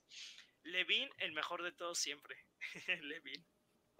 O sea, con, eh, con Erwin. Eso sí, eh, o sea, me cae, me cae mucho mejor, me cae mucho mejor Erwin que Levi, porque pues, pues ya expuse mis argumentos de por qué, pero pues me cae mejor Erwin. Eh, y, y algo curioso, al comienzo yo confundía Erwin con Mike. Pero no este Mike, el, el Mike de que lo matan en el primer episodio de la segunda temporada. No, yo al principio confundía a Erwin con Hannes. O sea, siendo honesto. Incluso con Reiner, porque yo decía, ¿También? esto va sin luz". Todos los rubios, yo también. O sea, de hecho, O sea, en es un comienzo. que Rubio 1, Rubio 2. Sí, no, de hecho, en un comienzo, cuando es lo de la Female Titan y que Reiner logra escapar de su mano, sí dije, ah, no manches, se rifó Erwin. Hasta incluso mi review en Serialized en ese Ahí momento fue- como que Erwin se la rifó en este episodio y ya después, cuando tuve bien claro el nombre, regresé y edité la review. De que dije, qué pena, de que Sí, justo eh, fue en ese episodio donde yo ya como que ya eh, diferencia a Reiner, pero, pero justo como que con Erwin nunca terminó como que de meterme, por lo cual está súper buena la atención. Aquí sí funcionó la atención, que no estaba tan metido con ese personaje, pero, pero ahí yo decía, es- escala de balanzas, Er- Armin, Ar- Eso Armin tenían que, que salvarlo. No la había, es que me dio risa ese comentario, no lo había pensado porque tiene toda la razón. Pero bueno, sigamos, sí. Y, y de ahí ya eh, pasa todo el asunto de lo del sótano, ¿verdad? Por lo que hiciste tu mega berrinche de que de lo de la Oye, puerta. Voy a Es contarlo. que sí es voy a bien contarlo, anticlimático, ¿eh? es bien anticlimático. No, no, no es Yo- anticlimático. voy a contarlo. Vamos a contarlo. Eh, O sea- José estuvo hiper mega hypeando de que este episodio me lo tienes que comentar de una lo veas. Porque yo como te daban todas las respuestas finalmente. O sea, eso Sí, era lo o- importante. ok. Y me dijiste, Sí, y era ¿Eh? lo que yo te comenté. José. Espera, espera, deja, yo hablo, José. Tú tanto de que lidias el episodio, déjame a mí defenderme en este, en este momento. Porque Mike y, y Rey no lo saben. Pero esto fue lo que pasó. Fui a ver el episodio, No gustó. emocionado porque... Sí me gustó. No distorsiones mis palabras. Dios mío, santo. Ay, no se puede con José, pero bueno. Ya hasta me perdí, gracias. Ah, ya estaba iniciando, ok. Yo estaba interesado porque, como lo comenté tanto en, e- en este episodio como en el anterior, el que estén alargando un tanto el que te vamos a dar las respuestas, me tenía cansado. O sea, ya había un punto en que estaba bacán, la serie estaba bacán, pero loco, ya, ya tampoco, ya tampoco te hagas de rogar eh, Attack on Titan. Entonces, como que al fin llega el episodio donde van a decir mínimo algo, mínimo nos van a dar un poco detrás de todo lo que está pasando. Y toda la serie era con lo del sótano. El sótano, el sótano, el sótano, el sótano. Se necesita esta llave para entrar al sótano. Para ir al sótano, vamos ahorita ir al sótano. Y entonces como que yo estaba como que, ok, vamos a ver, vamos a ver. Y tanta pelotera que necesitaban la llave para abrir el sótano para que viniera Levi de un patazo y la abriera. O sea, es como que, o sea, tanta, o sea, tanta pelotera desde la primera temporada con la pinche llave, con la puerta esa, para que, fuera para que dijera en su madre, todo, así, ¡boom! Abrió la puerta y ya está ¿Pero recuerdas para que fuera ¡Ah! la llave? Ay, ¿sabes qué? Eh, José, no, o sea, ¿recuerdas para que fuera llave? No, ya, eh, no, no, ya no sé, está tan, está, eh, eh, tan enfocado en lo que había sucedido que perdí todo razonamiento de lo que estaba pasando en el episodio. todo, hasta eso fue lo que te comenté, de una salida de ese episodio te dije, José, no puedo creer lo que vi, no puedo creer que tanta pelotera para que Levi es que eso es lo que Eso es por lo que dije que estás viniendo porque te dijeron que hay gente fuera de las murallas, que hay un mundo detrás, o sea, te dan todo eso y lo que tú piensas es o sea, abrió la puerta de una patada. ¿Qué? O sea, es, lo primero que se te viene a la cabeza descubrir el giro. Es que también eso, es que ese también ese giro es bastante obvio, porque, o sea, pues viven en un mundo, en un planeta, o sea, y son seres humanos. O sea, y viven en una isla, eh, eso es otra cosa, viven en una isla. Y es obvio que en alguna otra parte debe haber personas. Pero no pensabas que literalmente fuera solo un mundo normal, donde ellos... Sí, es, imposible que dedujeras todo. O sea, estaba imposible, o sea, podías pensar miles de cosas, pero jamás eso. O sea, o sea, no, no, no, no. Yo lo que me estoy refiriendo es que, pues, es obvio que posiblemente en algún otro lado había personas. Ah, sí, no. Lo que sí, Todas las teorías, o sea, yo creo que todos, aún con nuestras teorías, todos estábamos conscientes de que había gente fuera de las murallas. Todos teníamos esa idea. Sí, lo que sí, lo que sí este es como el verdadero giro, pues es de que estas personas eran una civilización tecnológica. Sí. Pero lo de que había personas era bastante obvio. Sí, no. Sobre todo, es que todo el giro está muy cañón. Pero nada más para recordarle a Fernando, la llave, o sea, como que el sótano, o sea, era como que este lugar de doctor que aparentaba ser normal y debajo del escritorio tenía un cajón oculto que con la llave abrían y en ese cajón estaban los cuadernos donde anotó todas sus memorias el Grisha, o sea, el padre de Eren. Y cajón que por cierto, cajón que, cajón que por cierto también pudieron abrir de un patadón. También, o sea, también, pero a lo que me refiero es de que la llave sí tuvo su propósito, de que al final no sirviera la llave, o sea, la llave sí servía para lo importante. O sea, que era justo, o sea, que era justo los diarios de Grisha. Entonces, como que para mí es así. Pues, no manches, como que es, bueno, bueno, está bien, está bien. Está bien. Pero sí. Me encanta hacer chanchullo. O sea, es que rompes el cajón, rompes el cajón en un, en un lugar completamente donde no hay personas, donde ya nadie vive y no es como que llegue alguien y te reclame. Sí, no, no, no, no, no, pero, o sea, pero lo que la de que la llave sí tuvo un propósito. Creí que todos me iban a quemar por esto porque Tiffany y José me hicieron sentir muy mal al respecto de quejarme. No, es que Fernando, Fernando, tiene, tienes toda la razón, o sea, si lo piensas con lógica es bastante anticlimático, porque eh, eh, lo, resuelvas, lo resuelves rompiéndolo, no es como que llega alguien y te reclama por romperlo. Va a salir no, pero no, ahí, no estoy de acuerdo, ahí no estoy de acuerdo, güey, porque anticlimático, o sea, la puerta, o sea, yo, yo nunca analicé la puerta como, ah, qué anticlimático, güey, porque nada más la rompió. Pues no, güey, o sea, yo supongo que está hecho para, oye, pues si esa llave abre la puerta y no hay nada, pues no hay razón para ponerse a buscar, pero como la llave no, no ha servido para nada, tiene que haber algo que buscar, otra puerta, algo que abrir con esa llave. O sea, para mí ese es el propósito de por el que la llave no abre esa puerta, porque tienen que buscar algo más en el laboratorio. Bueno, en ese punto tienes, tienes razón porque la llave igual funciona como McGuffin. Es que la llave solo, o sea, solo era como de que. Lo, lo, que sí es que no es ustedes. Yo sí, durante toda la serie sí pensé, solo pues porque sabía que la serie iba por ese camino, pero si yo hubiera estado en el mundo Attack on Titan, sí diría, no manches, que nos vamos a arriesgar a ir a la casa de un niño desconocido a buscar en su sótano porque piensa que su padre tenía respuestas. O sea, no manches. Lo, siento mucho. lo siento mucho, Fernando. Ya, ya cambié de opinión, ya, ya lo pensé ya lo pensé. ya lo pensé. O sea, la llave es un muy buen McGuffin porque, mira, puedes romper la puerta y puedes romper el cajón y sí. O sea, nadie te va a reclamar. Pero ahora que lo pienso, la llave es un McGuffin. O sea, funciona, funciona muy bien. Perfecto. Y aparte, el capítulo comenzó así, o sea, el capítulo comenzó con lo de la llave, o sea, como que el hecho de que todo el resto del capítulo fuera ya averiguar todo eso, como que sí le, de verdad, es que se me, se me hace imposible, perdona, o sea, de verdad se me hace imposible pensar de que de ese episodio de 20 minutos, donde 10, donde 10 minutos de ese episodio están dedicados a contarte que hay una civilización fuera de las murallas, lo que más se te impacte después de ver tres temporadas de la serie es decir, wow, abrieron una puerta de una patada. O sea, es de que, ¿cómo? Sí, me sorprendió. ¿Cuántas veces te tengo que decirlo?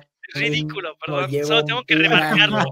Solo tengo, que, solo tengo que remarcarlo. Es ridículo que, hayas pensado eso, pero bueno, el giro de, la, de lo de la muralla. Sí, el giro es todo. La revelación. Te doy, te doy la satisfacción. El giro estuvo bueno, feliz. Solo quería remarcar que antes aún estaba con el shock de lo de la puerta, pero el giro estuvo bueno, lo agradezco. Ok. Los demás, ¿qué opinan de lo del giro, de lo de la... Yo iba a preguntar, o sea, ustedes no están en contra, la neta no he leído opiniones de Con Titan, pero, o sea, el hecho de que te expliquen toda esta historia en que uno o dos capítulos, no sé cuántos sean. Tres. O sea, les pareció bien, porque la historia es buena, la neta, a mí no me molestó pero entendería también de que nada, güey, es que no se veía venir por ningún lado. Creo que esa fue la queja de Kaki, ¿o no, José? No, no, la queja de Kaki ya, o sea, no estoy muy claro de cuál fue su queja, pero pues por lo que él me ha dicho, las tres primeras temporadas son intocables, casi que casi, o sea, sí son muy buenas. O sea, él, o sea, era de sus animes favoritos y fue la cuarta lo que lo mató. Pero, o sea, como que no, en la tercera, según yo, no tiene ese tema. Ah, según yo no. Yo no sé, yo no sé de escritura ni nada, pero pues creo que habla muy mal cuando, por ejemplo, en esta parte que es la gran revelación, o sea, habla muy mal si, si se nota que esa parte la escribiste, o sea, empezaste la historia sin saber qué pedo, de que esa parte la escribiste ayer. Yo no sé cómo fue el proceso de, escritura del, de Attack on Titan, pero también entendería de que no hay muchas cosas, bueno, sí, sí hay, pero se revelan en esta temporada que te vayan como indicando de, ah, tiene sentido la explicación que me estás dando. Y digo, a mí no me molesta, la neta, se me hace muy buena la, la revelación, pero también entendería la gente que no, que diga nada como que lo escribió ayer. Mira, hay otros animes donde sí siento ese problema, por dar un ejemplo sin irme muy explícito, en Naruto hay muchos giros que luego llegan hasta incluso contradecir la historia, o sea, o contradecir ciertas cosas de que te dicen, un personaje creó este ataque y flashback de hace 600 años, un personaje usa ese mismo ataque. Y si te quedas de que, ok, o sea, está, está raro y todo, pero en Attack on Titan como que sí podrías pensar de que justo, o sea, hay cosas que estaban muy presentes desde el comienzo, como lo del giro de Rainer, Annie y Berholt, que desde el comienzo está muy bien planteado, lo de Ymir, que son cosas que siempre estaban ahí.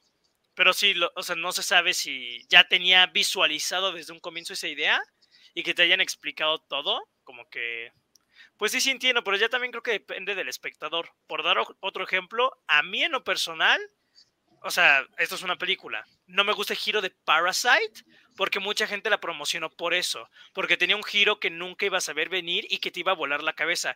Y yo cuando la vi dije, pues cómo chingados ibas a ver eso. O sea, ¿de dónde diablos ibas a de que había alguien viviendo debajo de esa mugre casa y que la ama de casa le estaba llevando? O sea, dije, ¿en qué momento? Porque el título dice parásitos y o sea, hace una alegoría eso, no manches, o sea, obvio no. O sea, y sí se, o sea, como que ya depende del espectador. hay gente que se le puede hacer molesto, ridículo o no le convenza que justo te lo cuenten así como a mí en Parasite, se me hizo ridículo. O sea, pero ya depende del espectador, no tanto. bueno, no, lo veías venir, pero está bueno, güey. ¿No crees que está bueno el Parasite? Es que el problema con Parasite es que no me gustaron los personajes. Como que sí está interesante, pero no me agrada ninguno, entonces como que, o sea, no importa qué camino fuera, pues como que no me, no me interesaba qué es lo que le fuera a pasar a nadie. Entonces ese fue mi tema con la película, pero no estamos para hablar de Parasite. Ya me han criticado muchas veces por eso. Sí, sí, mejor no sigas. Este. este. Mira, yo, yo escribo bastante y lo más recomendable cuando escribes una historia es que ya lo tengas todo planeado. Todos tus giros, todos tus personajes, todo lo tienes que tener planeado. No he escrito como tal en, en una historia así lineal, sino que tienes que hacer un diagrama. Y el, diagrama que tú quieras, eh, de tantos que hay, pero tienes que hacer un diagrama para, para, este, para ir este, ramificando tus giros y organizando y todo y a partir de ese diagrama ir descartando o agregando cosas a la historia. Porque si escribes algo así a lo loco, de principio a fin, y lo dejas así y nada más este, pues lo pules tantito, sí se nota bastante. Y este, y queda bastante, y queda bastante mal. Y aquí en Attack on Titan, pues sí se nota mucho que está planeado hay cosas que obviamente sí se ven muy sacadas de la cola, pero son muy poquitas. Y este, y la mayoría sí se nota que fue planeado. Sí, no, o sea, es que creo que justo, o sea, a pesar de que puedas, puedan decir o pueda salir la noticia o algún dato curioso que tal vez ya existe y, no, y sepamos que el creador no sabía el giro, o sea, a final de cuentas, como que incluso en la misma narrativa no hay algo o un elemento que rompa con todo lo establecido a lo largo de la serie. O sea, como que todo em, se empalma muy bien con las ideas, con los personajes, con todo el camino que iban, o sea, que estuvo trazando la serie. Entonces, si, si no estuvo pensando desde un comienzo ese giro en particular, que yo me gustaría pensar que sí, por justo cómo la serie nos muestra todo y pistas de futuros giros y futuras cosas a lo largo de todas sus temporadas, a mí me gustaría pensar que sí, pero justo, o sea, si no, no, no le afecta, porque está muy bien escrito. es que está lo que está lo que dijiste el episodio pasado de que Hajime llama lo había planeado la serie como, como si fuera sobre invasiones extraterrestres. Y si nos vamos por esa premisa, eh, pues los titanes tienen que venir de algún lado. Y este y si el tipo se iba por esa premisa de la invasión extraterrestre, los extraterrestres, que en este caso serían los de los, las personas de Marley, pues tendrían que introducir estos bichos de alguna forma. Por lo tanto, pues era obvio que el tipo lo tenía planeado todo.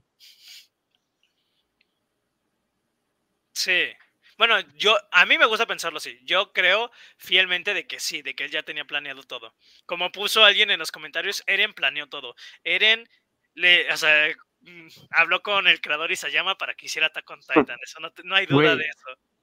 Además, la expectativa, o sea, de que yo me imagino en ese momento cuando salió el episodio ese día de que, güey, el mundo entero viendo de que llevamos cinco años, no sé cuántos años, esperando la revelación, güey, de qué, qué hay fuera de, las murallas, cuál es la explicación de esto. Y que cumpliera las expectativas está muy cabrón. Está muy exacto, sí, no. Justo, o sea, lo tenía imposible y lo logró. Bueno, no imposible, pero muy difícil. Sí, no, la, historia del Grisha a mí se me hace muy buena y bueno, esos capítulos tienen momentos que a mí me volaron la cabeza, o sea, todo el planteamiento, todo lo de su vida, o sea, que te cuentan desde lo de su hermana, de que es el inicio de todo, que todo comenzó pues porque salió con su hermana y pues la matan, y todo lo de esta revolución dentro de Marley, estos eldianos que buscan restaurar la historia de original, como que está muy interesante todo eso. Y bueno, mi parte favorita de todo Shiganshina, así lo pongo, ese capítulo de el capítulo final de la historia detrás de, detrás de las murallas, cuando descubren a todo el grupo de este pues sí, de Grisha y los llevan al paraíso, a la isla y los vuelven titanes.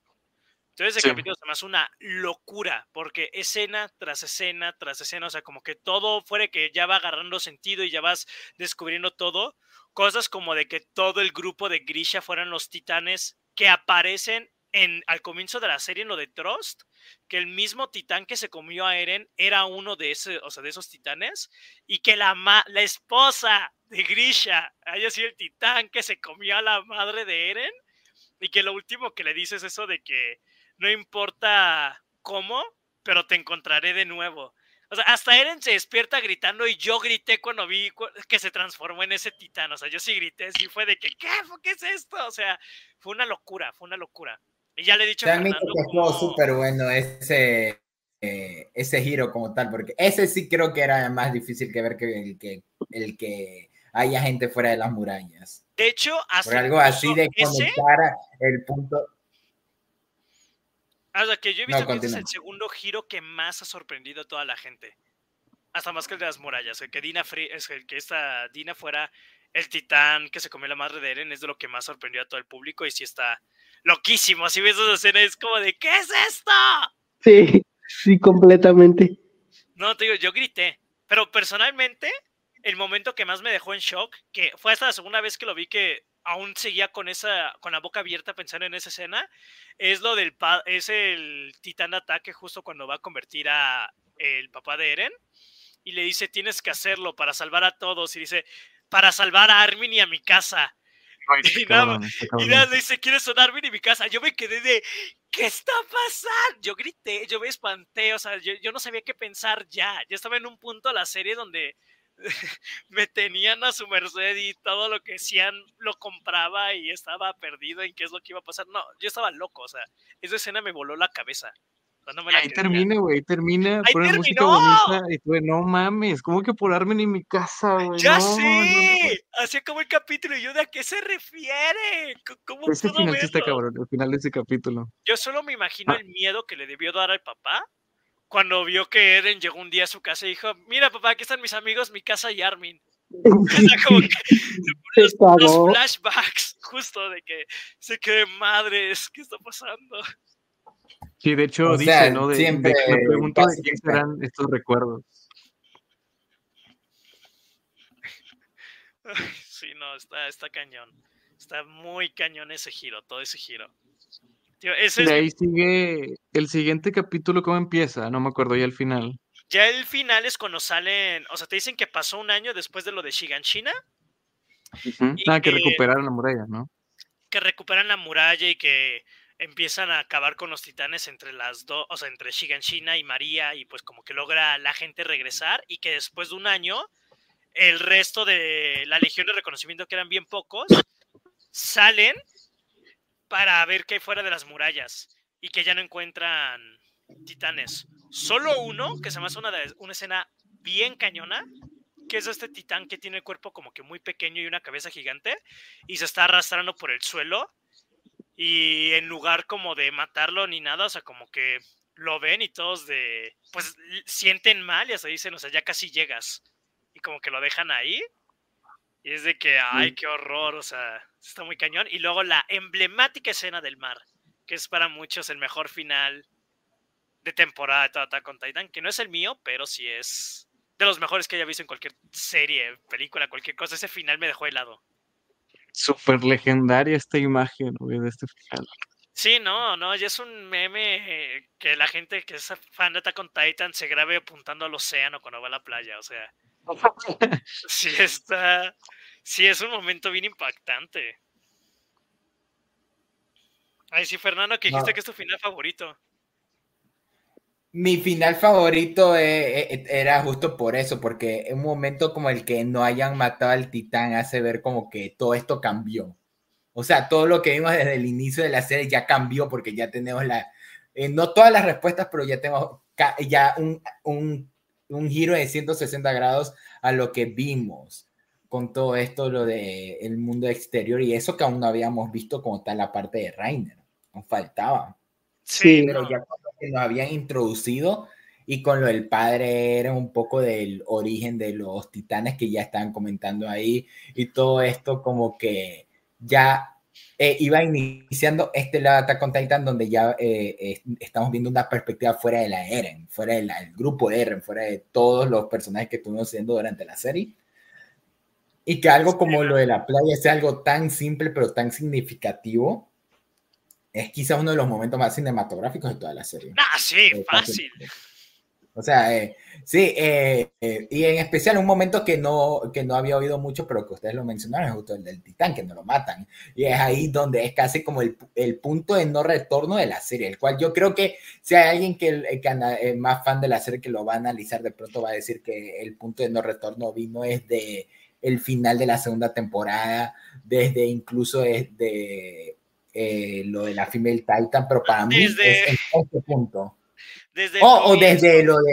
Desde el primer episodio, desde que Eren despierta y ve todo el futuro, o sea, desde niño y está, despierta llorando. Desde ahí no hay retorno. pero para mí, para mí, en narrativamente, en lo que nos presenta en la serie, yo creo que el punto de no retorno es este. Es de que ya aquí ya nada va a ser lo mismo. O sea, ya se. y sabemos que desde aquí es el final de Attack on Titan como lo conocemos, porque la cuarta temporada es una locura en el cómo desarrollan la historia y llevan todo de manera concisa, cosas que ya vimos, pero de todo un giro eh, que se fue desarrollando también. Algo que yo he dicho justo siempre es que para mí las tres primeras temporadas son el prólogo, o sea, es como que la introducción de mira, esta es la historia que te vamos a contar, esta es la presentación, con la cuarta, ahora sí ya vamos a contarte lo que de verdad queríamos, así lo siento. cuando ya te cuentan todo lo de fuera de las murallas y todo, dije, ok, estuvo buena la introducción, ahora comienza la verdadera historia. O sea, así de cañón como que se me hizo, pero sí, eh, para mí se comienzo. O sea, a pesar de lo ridículo que suene que después de tres temporadas, pero ya es cuando te presentan todo. O sea, que ya esto es el objetivo, el camino de la serie. Y con esa última línea se confirmó lo que yo venía diciendo desde la primera temporada. Eren iba a ser el villano de la serie, Eren no era el héroe, Eren no era el que estaba bien. Yo desde que desde el comienzo decía, este tipo está mal mentalmente, tiene un problema, o sea, los va a condenar a todos. Yo estaba que Eren, o sea, deténganlo, o sea, como que, o sea, va a ser muy tarde, ya vimos que sí se hizo muy tarde, pero... ¿Pero qué era como tal exactamente que había eh, dicho Eren? No me acuerdo que apuntaba al otro lado del mar y decía, si matamos a toda la gente que está, o sea, del otro lado del mar, seremos libres. Eso es lo que dice. O sea, pero justo, es de que, amigo, ¿qué estás diciendo? estás loco. Tenemos que matarlos para por fin ser libres. Ser libres. Sí, Sí, aquí es el primer indicio, ¿no? De que qué pedo con Eren, lo que va a hacer. Y justo lo, que mencionaste de que este es el prólogo. El inicio de la cuarta temporada ya es una masterclass de, de episodio. O sea, todos los episodios son legendarios, en todos te cagas encima. Y aparte ya se ve como, como que aquí se nota como que Attack on Titan ya sabe, ya no tiene que hacer nada. O sea, ya es como el escritor así escribiendo lo que sea, güey, y va a ser Dios. Lo que sea va a ser increíble, nos va a encantar a todos y vamos a estar a la expectativa sentados al borde del asiento, güey. Y los primeros episodios de la cuarta temporada así se sienten de que, güey, dámelo todo, quiero saber ya, quiero saber ya esto. A mí personalmente el primer episodio de la cuarta se me hace, se me hace el mejor primer episodio de, de toda la serie, o sea, de cada temporada. El primero a la cuarta se me hace el mejor de todos junto con el primero de es que para mí toda la, toda la trama de empezar con la historia de, de los guerreros son... es genial. Es una gran idea. Estuvo muy buena. increíble. Nada más, antes de entrar a la cuarta temporada, solo quisiera preguntarles, ¿ustedes tenían teorías de qué es lo que estaba pasando fuera? O sea, ¿tenían ideas, tenían teorías o no? Solo se dejaron llevar. No, yo sí me dejé llevar. Yo también. No pensé nada, no pensé nada. Sí, la gente no es como tú, José. Sí, no, es que tiene, más cosas que pensar. Yo hice un montón de teorías, o sea, yo pensaba que había, o sea, literalmente en la isla había al otro lado de la isla otra ciudad llena, o sea, con murallas y que de ahí venían Rainer y ellos, o sea, que literalmente como que quería nada más atacarla y destruirla, no sé por qué, porque tal vez ahí tenían la solución para salvar a todos. También pensé que los titanes eran un virus, o sea, eran como una infección, o sea, casi que casi como el apocalipsis zombie. O sea, que a toda la gente que se comían, no sé, luego se convertía en titanes, o sea, que toda la gente justo se convertía como que titanes y todo. Sería muy cliché si se hubieran O sea, pensaba que era justo como que una infección eh, luego, o sea, también pensé de que, o sea, ya cerca del final sí decía, ok, o sea, hay gente fuera de las murallas, no, o sea, tal vez fuera de la isla, pero de verdad yo pensé que el mundo ya estaba totalmente destruido. O sea, como que yo sí tenía la teoría de que todo estaba destruido y que Rainer y ellos habían sido enviados para encontrar como que la solución dentro de las murallas o alguien que los ayudara a salvar el mundo. O sea, yo por ningún momento pensé que la intención como que de ellos fuera mala, como que yo estaba de que siento que están haciendo todo esto pues para salvar a la humanidad de los titanes. Y pues no, o sea, los únicos que corrían peligro de los titanes eran los que vivían en la isla. Todos los demás viven sus vidas normal, normales. O sea, pero que yo sí me hice un montón de teorías, un montón de ideas. Que por cierto, hablando de eso, quiero retornar al momento, no sé si ustedes se acuerdan, pero ¿se acuerdan cuando están arriba de la muralla, eh, todo, todo el escuadrón, y llega pues Reiner y Bertolt a decirle a Eren, oye Eren, es que mira, nosotros somos de este pueblo, yo soy el titán acorazado y él es el titán eh, y, o sea, ¿qué pedo? ¿Por qué esa conversación es tan normal, güey? ¿Por qué lo dice así? Me sacó muchísimo de pedo, supongo que está hecho a propósito, que le dice así tranquilamente, es que yo soy el titán acorazado y el, el titán colosal, por favor, ven con nosotros, tenemos que llevarte con nuestra gente. Y él se queda de qué, finge que no sabe, ¿no? Porque ya sabía. Pero, güey, ¿por qué ese momento creen que está hecho así? Pues yo me eché mi explicación de cuánto el episodio pasado. ¿Cuánto fue mi explicación? Mike y Fernando ahí que estuvieran escuchándome yo dando todo el contexto de esa escena. ¿Es largo, el ¿Es largo la explicación? Pues, pues sí, se echó explicación. Fácil, unos 20 minutos. Ah, no mames, no, pues me veo el capítulo anterior para ver la explicación. Sí, vayan, a oír, vayan a oír la primera parte de Attack on Titan y entenderán cómo nos demoramos casi tres horas en hablar solo de las dos primeras temporadas. O si quieres, luego acabando el episodio te digo rápido, o sea, como que justo. Que de hecho ya vamos, ya vamos para las, las dos horas y ni siquiera hemos tocado la, la cuarta temporada. Sí, no, es que Shiganshin estuvo largo. Acabamos la primera Recién vamos a entrar a la cuarta temporada, José. Sí, no, no, no, no. Llevamos un cuarto episodio, dice. No, es que estamos haciéndole, eh, eh, estamos haciéndole parte, no, por favor, Mike, no le des ideas a José. Estamos haciéndole honor a, a Attack on Titan. O sea, Attack on Titan eh, se hizo el, el especialista. El de rogar. Y, el de rogar, de que aguántate, que el final viene en la parte 2. No, se viene una parte 3, no, ahora sí es el final, vamos a hacer nosotros lo mismo, vamos a, seguir y seguir y seguir eh, mientras José quiera. Y probablemente va a seguir así toda la vida si le damos rienda suelta, así que no, José, por favor, eh, calma, el, caballo, deja cualquier energía sí, No, no, no, no, no, no, no, o sea, vamos a irnos directo y hacer con, con esta de, con la cuarta temporada. Que como mencionamos, el comienzo de la cuarta es, bueno, para mí brutal, es de los mejores ver a los soldados, a los guerreros. Hubo mucha gente, se volvió también un chiste en la comunidad, de que cuando salió la temporada todos pensaban que estaban viendo un anime equivocado. O sea, que se, o sea, que se equivocaron, o sea, que estaban viendo otra serie por error. Les pusieron Naruto. Era Naruto, Naruto. O sea, desde que aparece Rainer es como en el momento donde la gente se dijo, ah, no, sí, sí es la serie. Es, Naruto, es Naruto Z.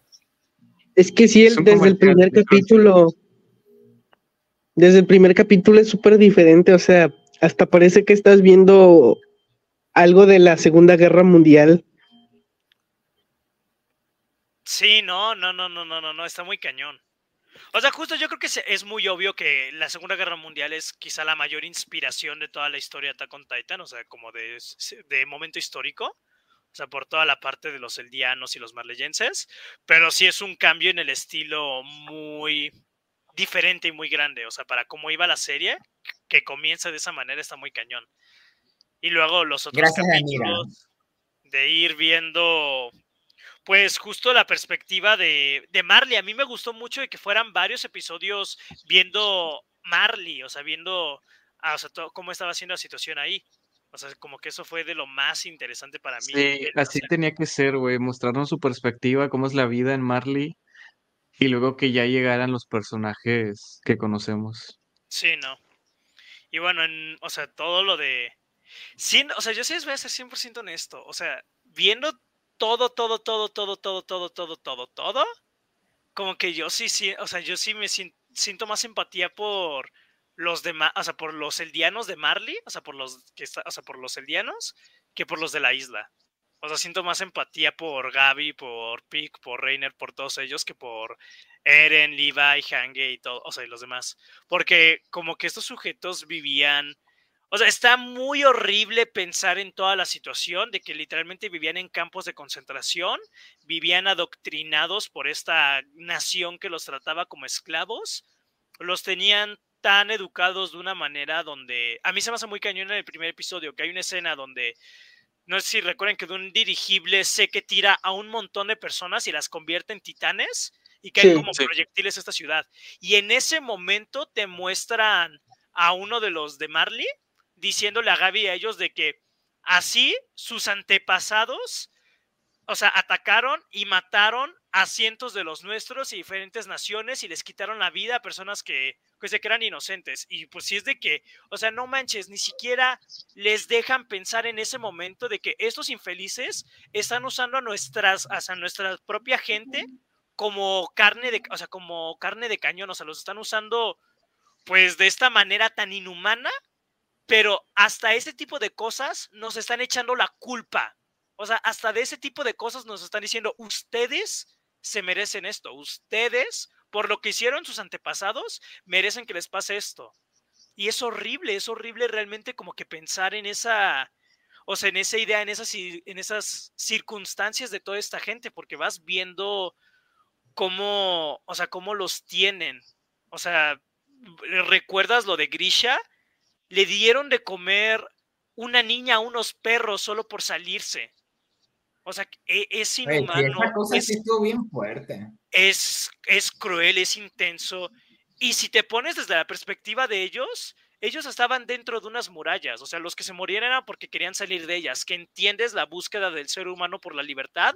Pero fue hasta que llegaron Rainer y ellos que por primera vez les quitaron esa paz que tuvieron y está horrible y de ambos lados está muy cañona la situación, o sea, como que no digo que no tengo empatía por ninguno, pero genuinamente, o sea, viendo la cuarta temporada sentí más lástima por ellos y se decía pobre de toda la gente que vive aquí, porque sí está muy feo ver todo este adoctrinamiento, esta esclavitud, todo esto que pues hasta incluso la misma serie con todo lo de los campos de concentración y cómo tienen las bandanas y todo, o referencia a todo lo de los campos de concentración de los judíos y los números y así, de cómo los tenían, de que pues no eran personas.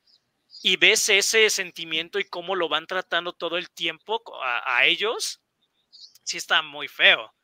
O sea, justo, pues o sea, como que te lo van manejando en todo, o sea, a lo largo de toda temporada esta diferencia de, o sea, de los eldianos y los marleyenses. Y está eh, aún peor pensar, o sea, como que justo una vez lo saqué ese tema con mi hermano. Estos sujetos, los eldianos, tienen el poder de los titanes. Si todos los titanes se rebelan, podrían acabar con Marley. Fácil.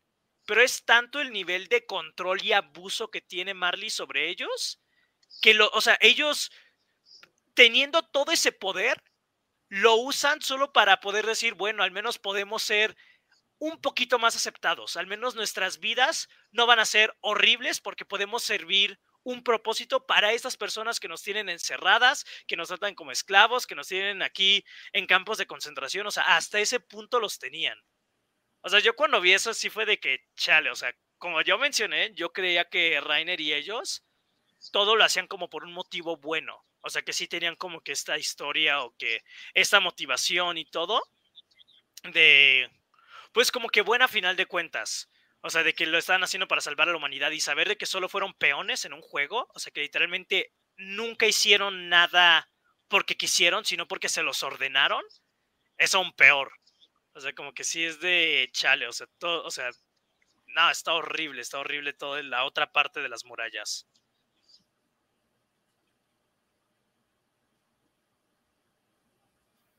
No se peleen.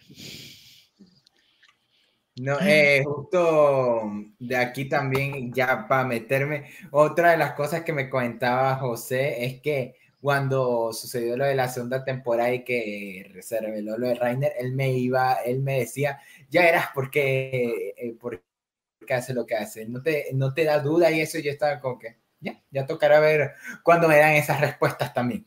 Entonces, eh, en el tercer episodio, si no me confundo, es donde ya vemos... El tercer episodio es La Puerta de Esperanza, que es el episodio de Rainer. Uno de mis favoritos de toda la serie. Y sí, la verdad, eh, de lo que recuerdo, también podría decir que es de los mejores de la temporada. La verdad es como que ya ahí tienes ese otro punto de vista que ya están prometiendo desde la temporada anterior. Y que justo como que ya nos vamos metiendo a Rainer como el nuevo protagonista, casi que casi. Y que justo con el paso de esos episodios, justo tenemos el regreso de Eren porque algo que sí, incluso en el segundo episodio casi que casi ya está como que, bueno, vamos bien, vamos bien, pero ¿dónde está Eren? ¿Dónde están Armin? ¿Dónde están todos? Y, y justo ya eh, unos episodios después de todo lo que tenemos con Greiner, tenemos el regreso de Eren y sabemos todo lo que pasa. Y creo que ahí es donde ya tenemos ese otro lado de la moneda de todo el asunto. Y, y, desde ese punto es donde dije a la verga, a la verga con esta serie. Después de, bueno, en Declaration of War, después de Declaration of War, ya la serie para mí empieza el, los episodios que más disfruté de Attack on Titan, los mejores para mí. También para mí. Empieza el ataque a, Marley de la forma más eh, épica posible y ves y por eso, por eso es clave, por eso es clave que empecemos con la perspectiva de los marlianos y que no veamos nada, nada de, de, los demás. Porque de entrada, como no sé ustedes qué pensaron, o sea, cuando vieron al cuando vieron a Eren, o sea, al instante dijeron, "Ah, ¿es Eren?" No. Yo no, yo no. Yo me tardé como dos episodios de que creo que sí es Eren fingiendo, ¿no? Hasta el episodio donde habla con Falco y termina el episodio enfocándote en sus ojos, dije, ok, sí es Eren. Es Eren, es Eren. Es Eren. Pero hasta eso no, no lo había pensado. Es que no está, no está reconocible, o sea, yo sí me saqué de onda porque pensé, ¿y este quién es? Pero pues sí, costó un poco de trabajo pues reconocerlo. Sí, no, es que el diseño de todos cambió bastante. Pero justo el de Eren sí fue el de los el que porque aquí tenés el salto de tiempo. Sí, fueron cuatro años. No, tres años, tres años, tres años. O sea, un año después de lo de Shiganshina y tres años de. O sea, pasó un año de lo de Shiganshina hasta lo del mar y después tres años de lo del mar hasta lo de Marley. Entonces, Se estaba como que mucho con todo este lado, como que ya.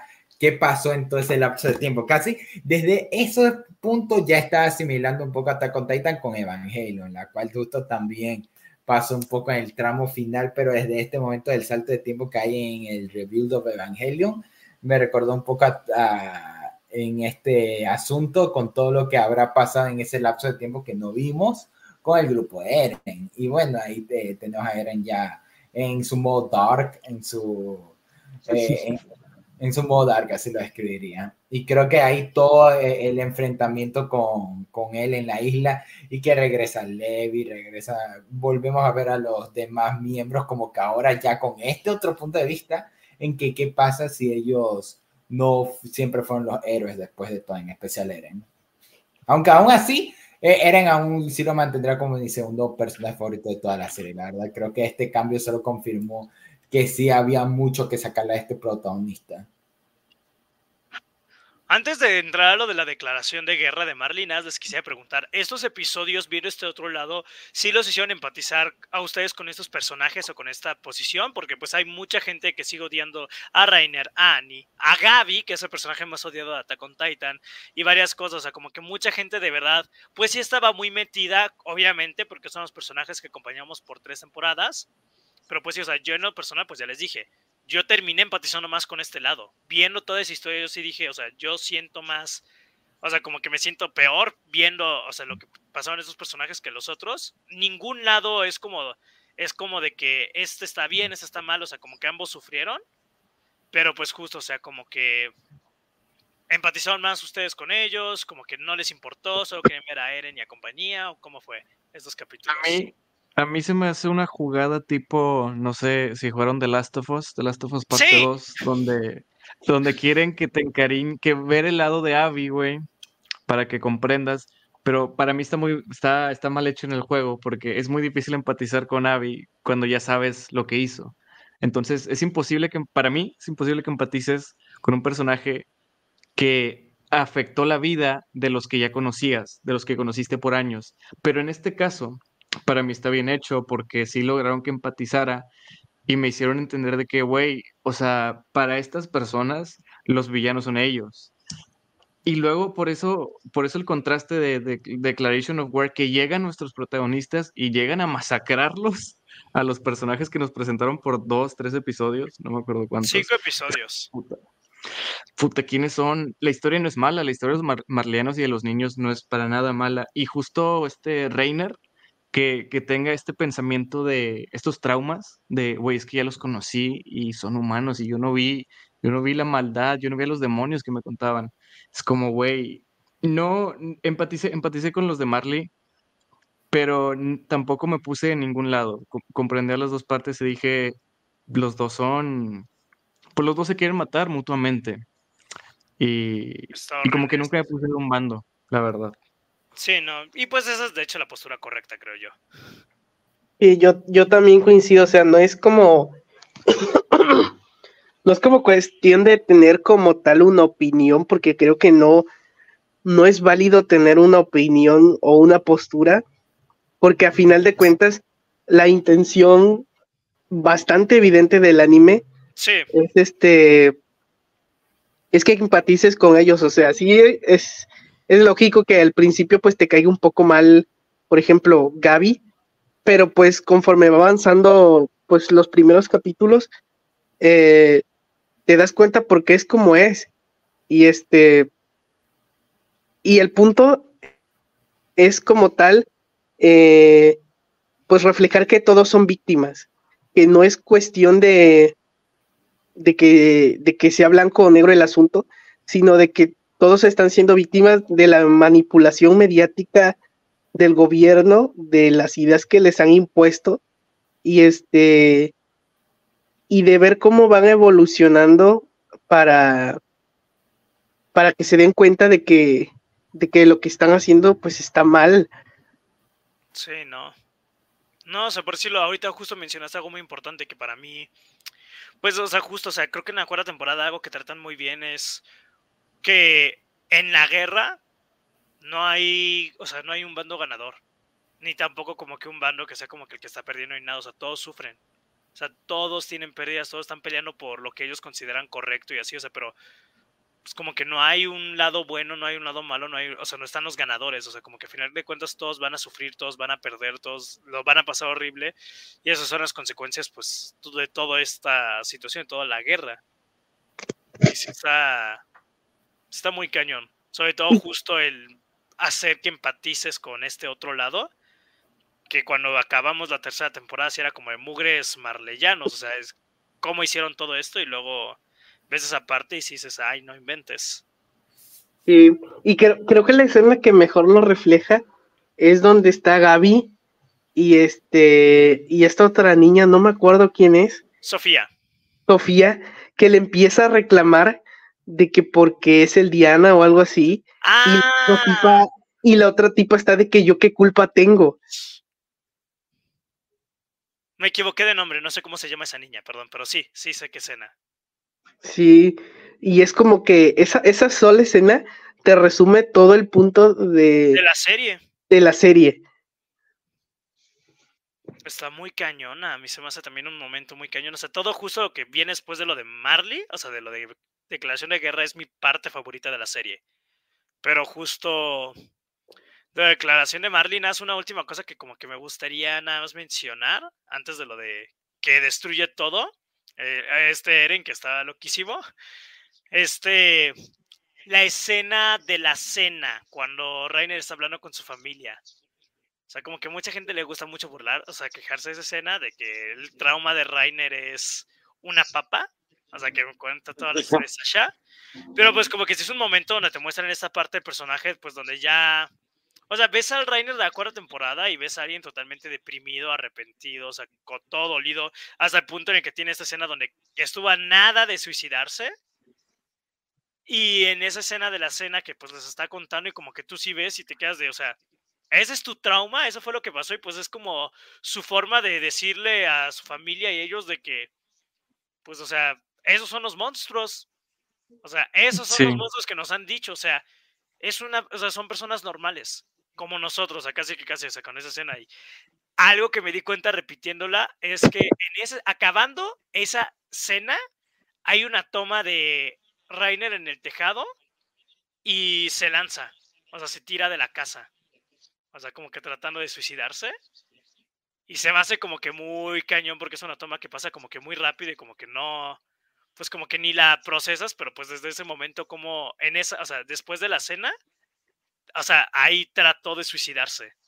O sea, trató de suicidarse lanzándose del techo de su casa. Si es de que, shit, o sea, se me hace como que muy cañón. Todo lo del personaje en esa cuarta temporada está muy, muy, muy fuerte. Pero bueno, luego llega, llega el momento de, de, que se va a la mierda todo. Todo, llamen a Dios porque, porque valió madre todo. Y, y, qué opinan de este momento? ¿Qué opinan de, de Declaration of War? Creo que es el final, ¿no? Cuando ya empieza la, la guerra en Marley. Ahí, ahí, es cuando dije, güey, no me siento culpable, no me siento culpable de emocionarme por la masacre a estas personas, porque está demasiado épica la escena. Todos los episodios están demasiado épicos. Ay, a mí sí se me hizo feo de ver, pero en, general en toda la serie ver esas cosas se me hacían feas, pero sí. Sí está muy... No es donde... No es donde Eren... no es donde está viendo como un meeting y Eren está como en, un, este, un cuartito y luego este se convierte. Sí, se convierte, se, se, mueren todos, se mueren todos, todos. ahí es donde es la primera aparición de Eren en toda la temporada. Pero sí, sí es ese momento. Yo, yo comentaba, ya habiendo visto a Rainer y, un poco ya más de su vida y punto, ¿no? De nueva Eren y como que, ah, sí, este man era el, el protagonista y pum, ya, ya sabes lo que pasó. Sí. La mejor respuesta de Mike, sí, así. Eh, es tan preciso en directo al punto, perfecto. Continuemos.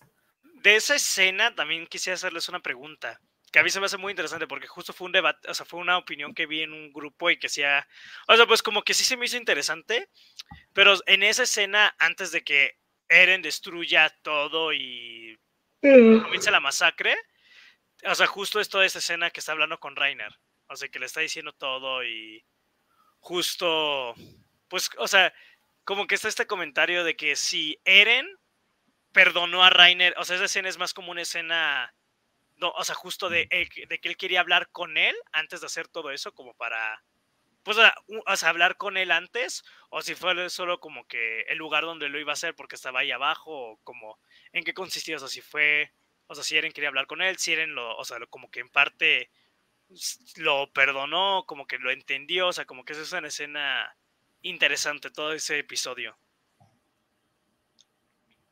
Yo no me acuerdo cómo estuvo tan traumante lo que siguió después. Eh, la neta no me acuerdo de lo que, lo que quería ver en esa escena. Eh, no, yo, yo, yo ya habiendo examinado todo el asunto como tal, me ya me dejo preguntando hasta qué punto ya Eren ya había visto todo lo del futuro, todo lo de la situación, o sea, casi que casi desde lo del beso con, con historia ya se spoileó la cuarta temporada. Sí, yo creo que desde ahí ya.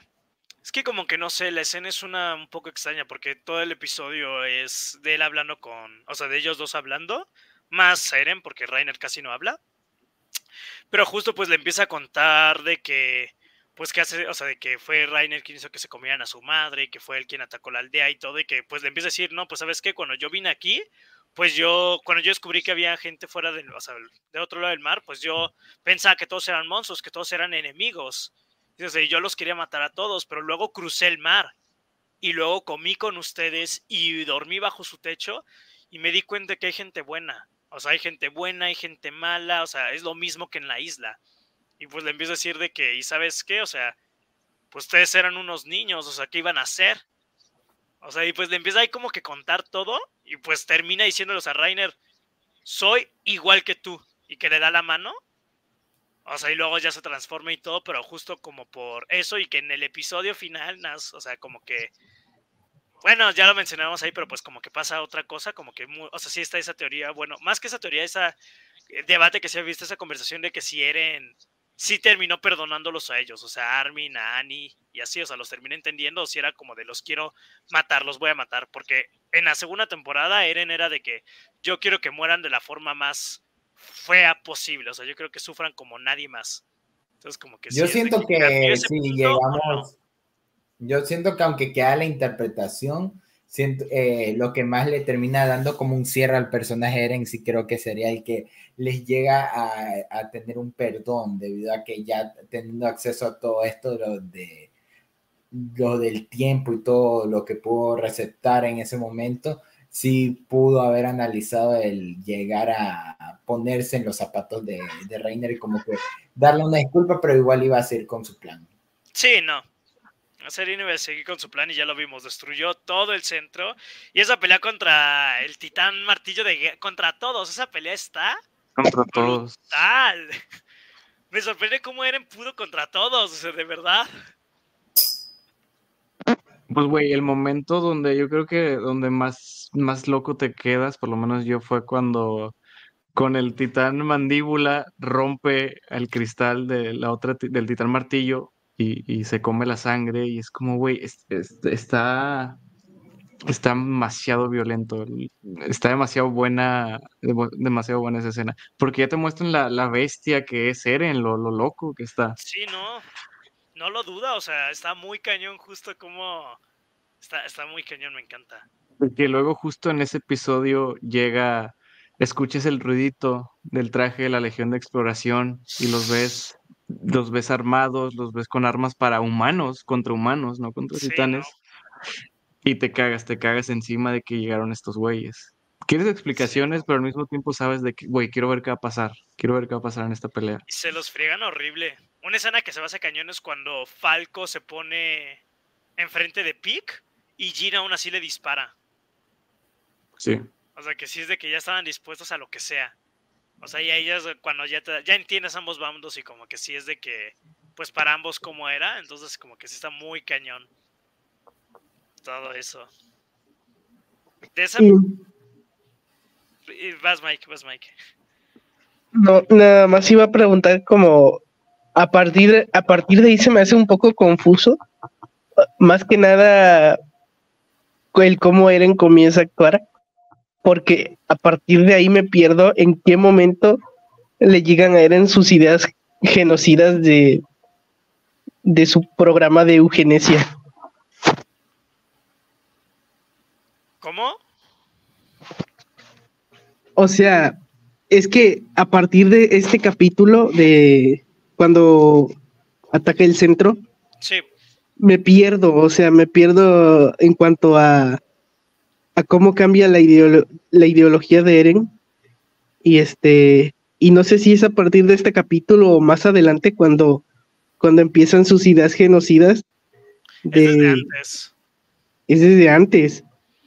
Sí, no es justo después de lo de que destruyen Marley, o sea, que atacan Marley, pues como que se los friegan y así, que vemos qué pasó del otro lado del mar con Eren y ellos, que estamos viendo justo todo lo de pues justo todo lo que van desarrollando en esta segunda mitad de la temporada, que en esos tres años que estaban buscando diferentes formas y todo, y como que Leren estaba investigando, o sea, qué hacer y cómo enfrentarse, y que les llegue el plan de Seque, y que no les quiere decir como que el plan, y que este Eren basta a Marley para poder hablar únicamente con Seque y todo, desde ahí Eren ya estaba pensando, o sea, ya tenía lo que iba a hacer.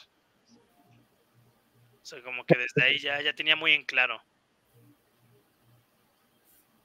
O sea, en general, Eren creo que eh, es interesante analizar lo que fue el plan de Eren desde todo lo que pasa en esta temporada. Sí, no. Es que esos tres años es muy, es un material muy interesante que, pues obviamente, también no sé qué tan interesante hubiera estado ver todo eso, pero pues como que sí dejan muchas cosas ahí como de dudas y muchas ideas muy interesantes que llegan a tocar, pero pues no llegan a desarrollar del todo. Es más en conversaciones, que pues en toda la segunda mitad vemos todo este, este conflicto interno en la isla, que esa fue la parte que ya comencé a ver contigo, Fernando, cuando vemos todo lo de que se está creando esta rebelión de todos los jägeristas que se están separando de la Legión de Reconocimiento y vemos a la gente del pueblo como que también estar tomando como que apoyo con Eren y vemos a Eren que se está revelando y al mismo tiempo el plan de Seke y Yelena. Es cuando ya empezamos a ver como que todo esta pues toda esa confusión de qué está pasando en realidad y se está desarrollando como que todo este conflicto interno. Y ahí ya vemos cómo va Eren, o sea, cómo va comenzando todo lo de todo su punto de vista. Bueno, y de ahí ya eh, también ya en el transcurso de la temporada tenemos lo del momento con el padre. y, claro, el, famoso de Ten a Eren. Sí, pero toda esa segunda parte, o sea, personalmente es mi favorita. O sea, creo que también la tuya, Rey, por lo que dijiste. Cuando ya Marley ataca este de Paradis. Sí, sí, sí, sí. Es, ah. yo creo que mis, episodios mis episodios favoritos, todo ese, ese arco. Yo también creo, y Fernando está de prueba viviente de cómo me puse en esos episodios. Ay, sí, porque en este trayecto... ¿Mande? No, que te pones a gritar, a llorar, no sabes ni, ni qué hacer, ni cómo reaccionar, güey. Sí, no, o sea, yo, yo veo esa parte y como que era de que no manches, bien, le, dieron a los de la Legión y no manches, sea, los de la Legión maten a los de Marley, no manches, mataron a los de Marley, tienen que fregarse a los de la Legión, o sea, estás como de que en ambos bandos de que es que, ¿qué está pasando? Solo es masacre, solo es masacre y no sabes ni siquiera a qué lado estás, estás viendo de un lado, luego del otro, no sabes si alegrarte, no sabes si apenarte, estás como que en todo este caos. Para mí por eso es clave, güey, porque te, te, presenta, o sea, justo esto, de repente estás del lado de Marley, vemos su perspectiva de que se están muriendo mis amigos y tal, llorando, pero luego vienen los otros protagonistas y, y, matan a tu amigo, ¿no? Y luego cambias la perspectiva de los protagonistas y se ponen a matar civiles y se les ponen, se ponen a morir sus compañeros, ¿no? Los protagonistas que ya conoces. Entonces se vuelve este dilema de no sé a quién apoyar, o sea, no estoy del lado de ninguno. Sí, ¿no? Y, y es por eso el episodio se disfruta tanto. Luego Armin se convierte en titán y masacra a todos con la explosión. Es como, güey, eh, está pasando demasiado aquí y ni siquiera sabemos el plan todavía, ni siquiera sabemos que estaba todo planeado. No, es puro caos.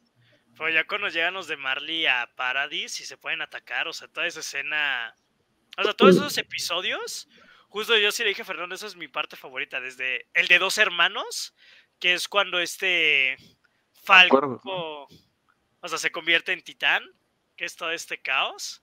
Desde tres hermanos hasta para ti de dos mil años en el futuro, eso es mi, o sea, son mis es mi parte favorita de las series. Esos tres episodios de corrido son para mí mejor que Shianshin, son los tres mejores episodios de la serie, sin dudarlo, sin competencias. Esos tres capítulos se me hacen el punto más cañón, porque toda esta tensión, o sea, ahí Ahí es el Shiganshina de la cuarta temporada. En ese momento todo se iba a definir. Si Eren tocaba con Seke, todo se iba a la fregada.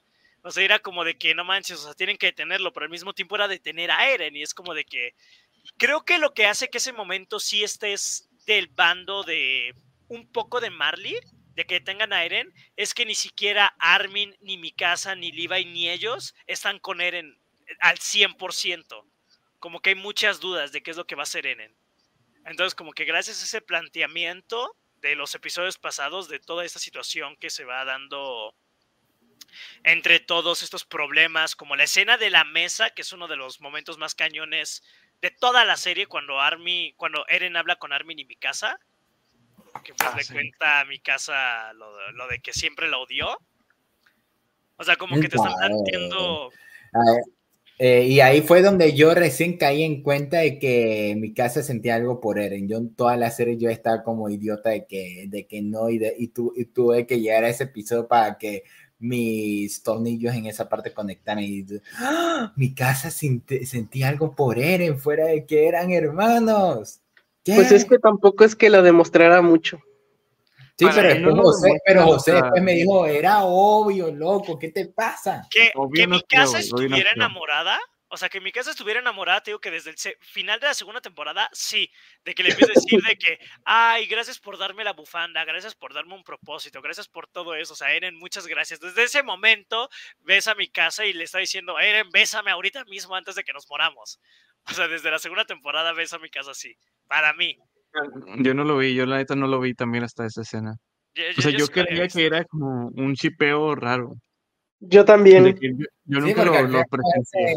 Ese, punto de que cuando alguien intente justificar ese chip diciendo no son hermanos de sangre, ahí la cosa está mal. Ahí sabemos que hay un, un, chipeo pues forzado. El mismo, el mismo, creador usa esa, usa esa, esa razón, Fernando, así que bueno. Pero. O sea, puede, aplicar en muchas cosas, pero bueno.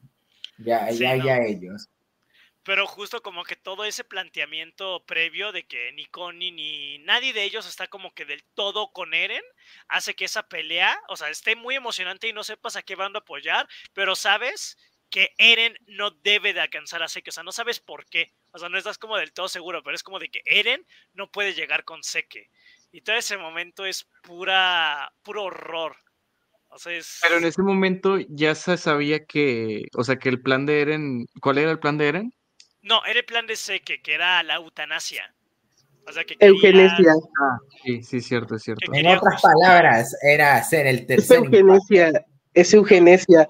Eutanasia, eutanasia es mal traducido. No sé quién fue el baboso que, que usó la palabra eutanasia y se hizo popular y luego todo el mundo comenzó a traducirlo como eutanasia, porque eutanasia es de que, pues me estoy muriendo y ya quiero que me desconecten. La palabra es eugenicia. La, la, persona que inventó eso, mi primera chamba. Exactamente. Se le fue, se le fue el dedo por error. Pero sí, entonces, eugenesia, sí, o sea, de que sé que quería que ya no tuvieran hijos. O sea, como que ser el plan. Justo, justo, eso es lo que es una eugenesia. O sea, entonces, como que ser el plan, pero pues. Mm, había. Es que no sabías qué, qué quería hacer Eren, o sea, genuinamente la construcción de la temporada hacía que Eren fuera un, o sea, alguien en blanco en ese momento. Aunque no sabías qué era lo que querías, o sabías que no podía conectarse con, con este Seque. Y entonces, todo ese, toda esa pelea es una locura. O sea, es. Híjole, está muy intenso todo eso y me encanta. Y de ahí tenemos todo como que el pasar allá a a varios eh, puntos que ya se acerca el final, ya estamos más cada vez más cerca del final. Tenemos a Eren que se viene con su tercer impacto, digo, la eutanasia o como sea que sea su nombre real. Pero justo también uno de los momentos ya más cerca del final que sí me dejó frío es la casi muerte de, Levi. Porque claro, casi todas las personas tenemos a Levi teniendo como que su momento chingón en que va a matar a casi todos los titanes y se va a ver cool haciéndolo. Y en esta temporada lo tuvo. Pero justo después tenemos la explosión y que en el siguiente episodio ya lo dan por muerto y yo estaba con que no, no se atrevieron, no. Y si me hubiera gustado que lo mataran. El creador sí ha dicho que... O sea, el, creador sí dijo que no mató a Levi porque su esposa lo amenazó de que si mataba a Levi lo iba a dejar. José, con, José con Rainer hubiera hecho lo mismo. Tal vez, es que ahí Levi, o sea, me refiero, para lo que pasó después con, con Levi, no, o sea, pudo morir ahí, pudo morir ahí Gleiser. Sí, la verdad sí. Para mí, yo lo vi como, como una forma de no matar a Levi, pero ya decir de que Levi no es intocable tampoco. O sea, porque ya como, eh, eh, yo me fui como, eh, yo creo que ya varios nos dimos esta idea de que Levi es intocable hasta cierto punto, pero aquí era como que recordamos, ya estamos cerca del final, que si queremos matar a Levi lo vamos a hacer. Y es como que a la verga. Y en parte también te sirve el que no lo hayan matado, pero que lo hayan dejado extremadamente herido para como que dejarlo de lado en toda la, en casi toda la segunda mitad de la temporada, que es ya eh, todo con C, que, que ya se viene el retumbar. Entonces, como que si te pones a pensar que qué hubiera hecho Levi en este trayecto de haberse acercado y de haber estado en buena, eh, en una mejor posición y el que lo hayan dejado ahí es como ponerlo en el, en el banco para decirte que esta vez Levi no estará para intentar salvar el día. Entonces, como que sí me gustó y, y, como que lo justificó un poquito más el que no lo hayan matado, porque yo sí me enojo cuando en una serie te hacen el mega show cuando van a matar a alguien para que al final te diga, ah, no, está vivo. Por eso es que el, eh, Stranger Things se me cayó con todo lo de Hopper y de que literal te venden toda eh, el final de temporada con una carta y todo para que la gente, ah, no, está vivo, vamos por él. Y es como que no, o sea, ya comprométete, mientras que Attack on Titan nunca en ninguna muerte fuera de una, la final de la serie, la cual después en ese episodio vamos a mencionar, nunca se armó el mega show así con, con una muerte como para decirte, ah, no, si está vivo. Creo que, que, que con Levi fue como que, ah, no, la explosión, listo, ahí, ahí quedó, es como que ahí sí se podían dar el lujo. Pues yo sí lo hubiera matado, o sea, porque o sea, ya queda el tipo todo inválido, todo este destrozado. Y el resto de la temporada no hace más que estar de gruñón sentado. Pero fue por, o sea, fue justo por lo que, o sea, por lo del creador. Es como lo de Sasha. O sea, el creador iba a matar a Sasha en la segunda temporada, pero a la gente le gustó tanto que dijo, ok, la voy a dejar viva un poquito más. Y la mató en la cuarta. El tipo es tan exitoso que le importa tanto ponerla. Pero, güey, ahí no sé ustedes si, si tenían este, este sentimiento de. Siento que es mal. Era malo tener a Levi en, en estas temporadas porque te daba mucha seguridad. Era como una carta secreta, güey, de. Siento que al final, bueno, en algún punto Levi puede solucionar todo, lo, solucionar todo y, y va a ser creíble porque Levi es intocable y mata a todos y, y, se coge a todos. Mató así como tres veces, no sé cuántas veces. Bueno, el problema era que nunca lo mataba, lo dejaba vivo y, sí se recuperaba, ¿no? Entonces, como que tener a Levi ahí tanto tiempo, yo sentía, güey, lo tienen que matar para demostrar justo que es intocable y que... Y pues demostrar algo, güey, porque no me gusta tener a mi casa y Levi porque siento que en cualquier momento estos güeyes van a solucionar todo, porque creo que, que pueden, creo que son capaces, y no me gusta que esté ese ahí, ese as bajo la manga para solucionar un problema en la serie. Afortunadamente no lo terminan usando, pero... les respeto que en la en el último capítulo como tal no hayan hecho eso con, con Levi. Hay que como que darle como que su mérito de que tenían la oportunidad de irse por la fácil y no lo hicieron. Yo me lo esperaba, que le iba a salvar a todos. Qué bueno. Es que lo hubiera hecho, pero la misma serie qué como que, bueno que no. Pero la misma serie como que decidió ver una forma de no matarlo, pero al mismo tiempo ponerlo en la banca casi que casi, como si esto fuera el partido final de eliminatorias y Argentina por su propio bien tiene que poner en la banca Messi. Pero sí, dejando ya lo de Levi, que buenísima su escena contra Seque en el bosque, que se me hace, a mí se me hace mil veces mejor toda esa secuencia del bosque que la del Titán Bestia en cuanto a pelea, o sea, la de Shiganshina me gusta más la del bosque de acuerdo temporada, de pelea, pero este de lo de el capítulo de los caminos, cuando Eren y Seke están dentro de, o sea, de los caminos y le muestra a e, este Seke a Eren como que, bueno, que Seke le muestra sus, los recuerdos de Grisha para demostrarle que le lavó el cerebro a Seke. ¿Qué piensan de ese episodio? Solo de ese episodio. Eso sí me interesa bastante. Eso de acuerdo, sí que sí, es, es reciente. Salió el año pasado apenas. Que es el del, del penúltimo episodio. No, no es el penúltimo episodio, es antes. Es antes, es el episodio. No, o sea, es de. Es como el 19. Cuando, o sea, justo, o sea, empiezan a ver las memorias de Grisha. Sí. O sea, que es el capítulo que, que te dije que personalmente fuera que podría ser mi capítulo favorito ese plot twist más cañón que haya visto yo. En cualquier cosa, se me voló la cabeza todo ese final. Todo ese episodio fue, una, fue, fue un viaje muy cañón para mí. fue una locura. Y esa escena final de Seke hablando, o sea, de Grisha hablando con Seke.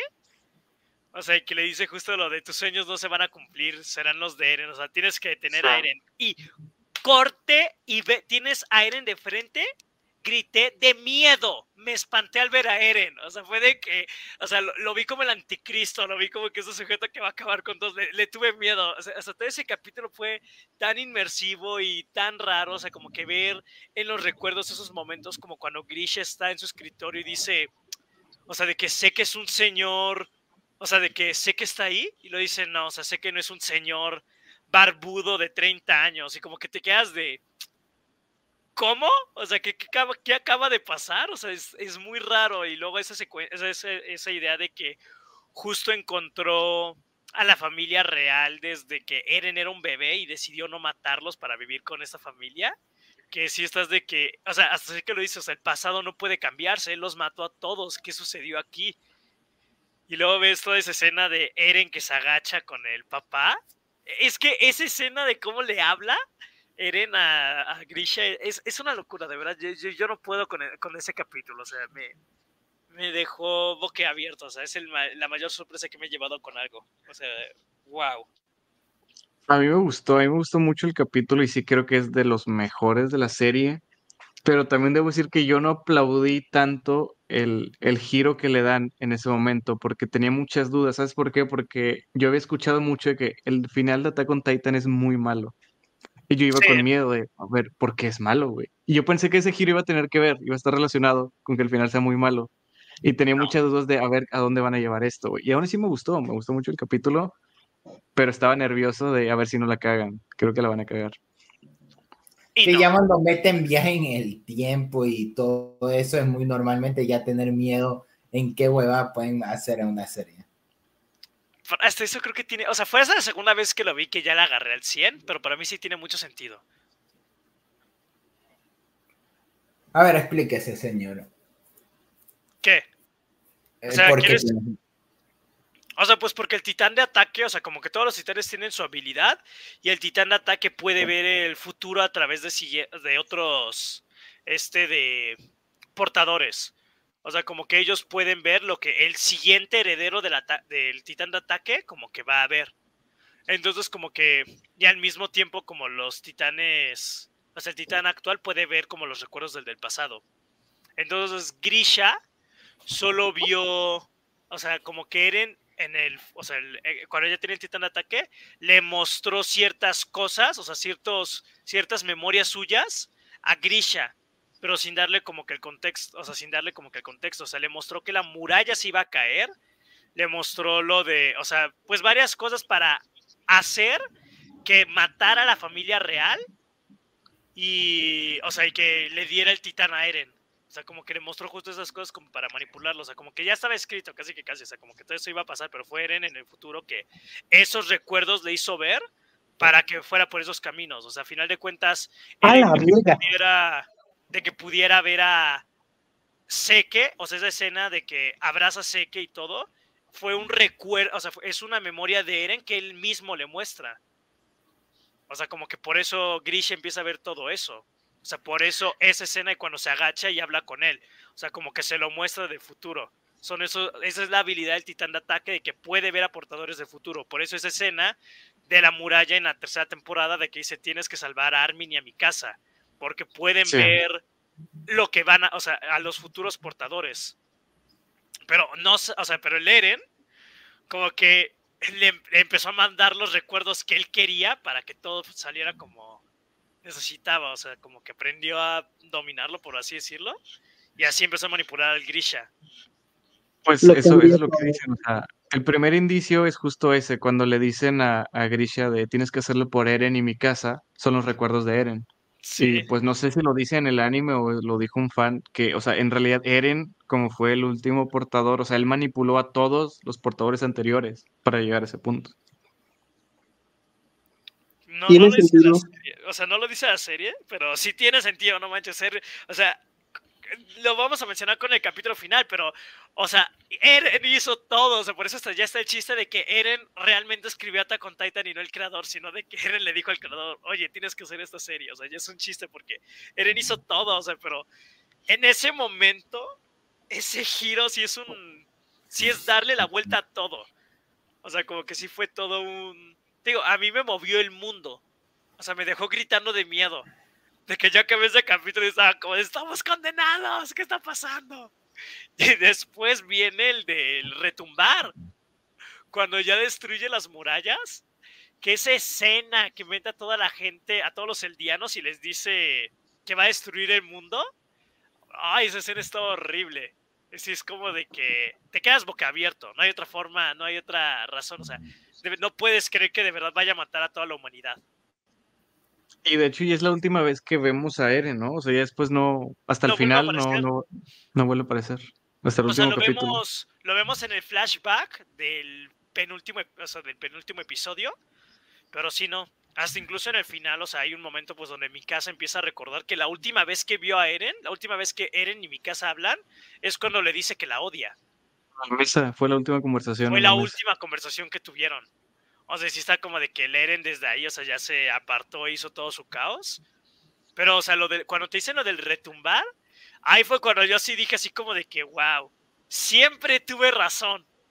O sea, como que ahí sí pensé así como de que no manches, sí la tiene desde el comienzo. Como que no, no manches. Pues ya los últimos capítulos. ¿Qué piensan de los últimos capítulos? Define hasta últimos capítulos, porque obviamente no sabemos hasta qué punto podemos comentar. Antes del episodio final. Solo el episodio final no se puede comentar, pero por decirlo, para mí, después de lo del retumbar, está muy interesante, pero esos capítulos antes de que se forme la alianza son los que menos me gustan de la cuarta temporada. Sí, a mí también.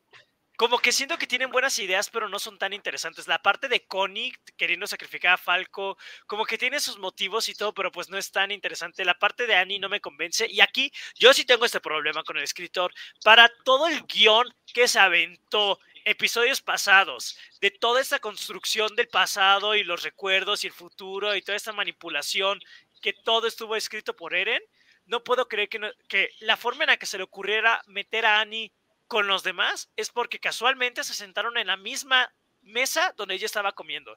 Y fue como de, ay, Annie, entre toda la, en toda la isla, en todos los lugares que podías estar, estuviste exactamente aquí, únete a nosotros. Y es como de, no manches, o sea, neta, neta la conveniencia tan directa, tan fácil, o sea, de que si no hubiera estado en esa mesa, ¿qué hubiera pasado?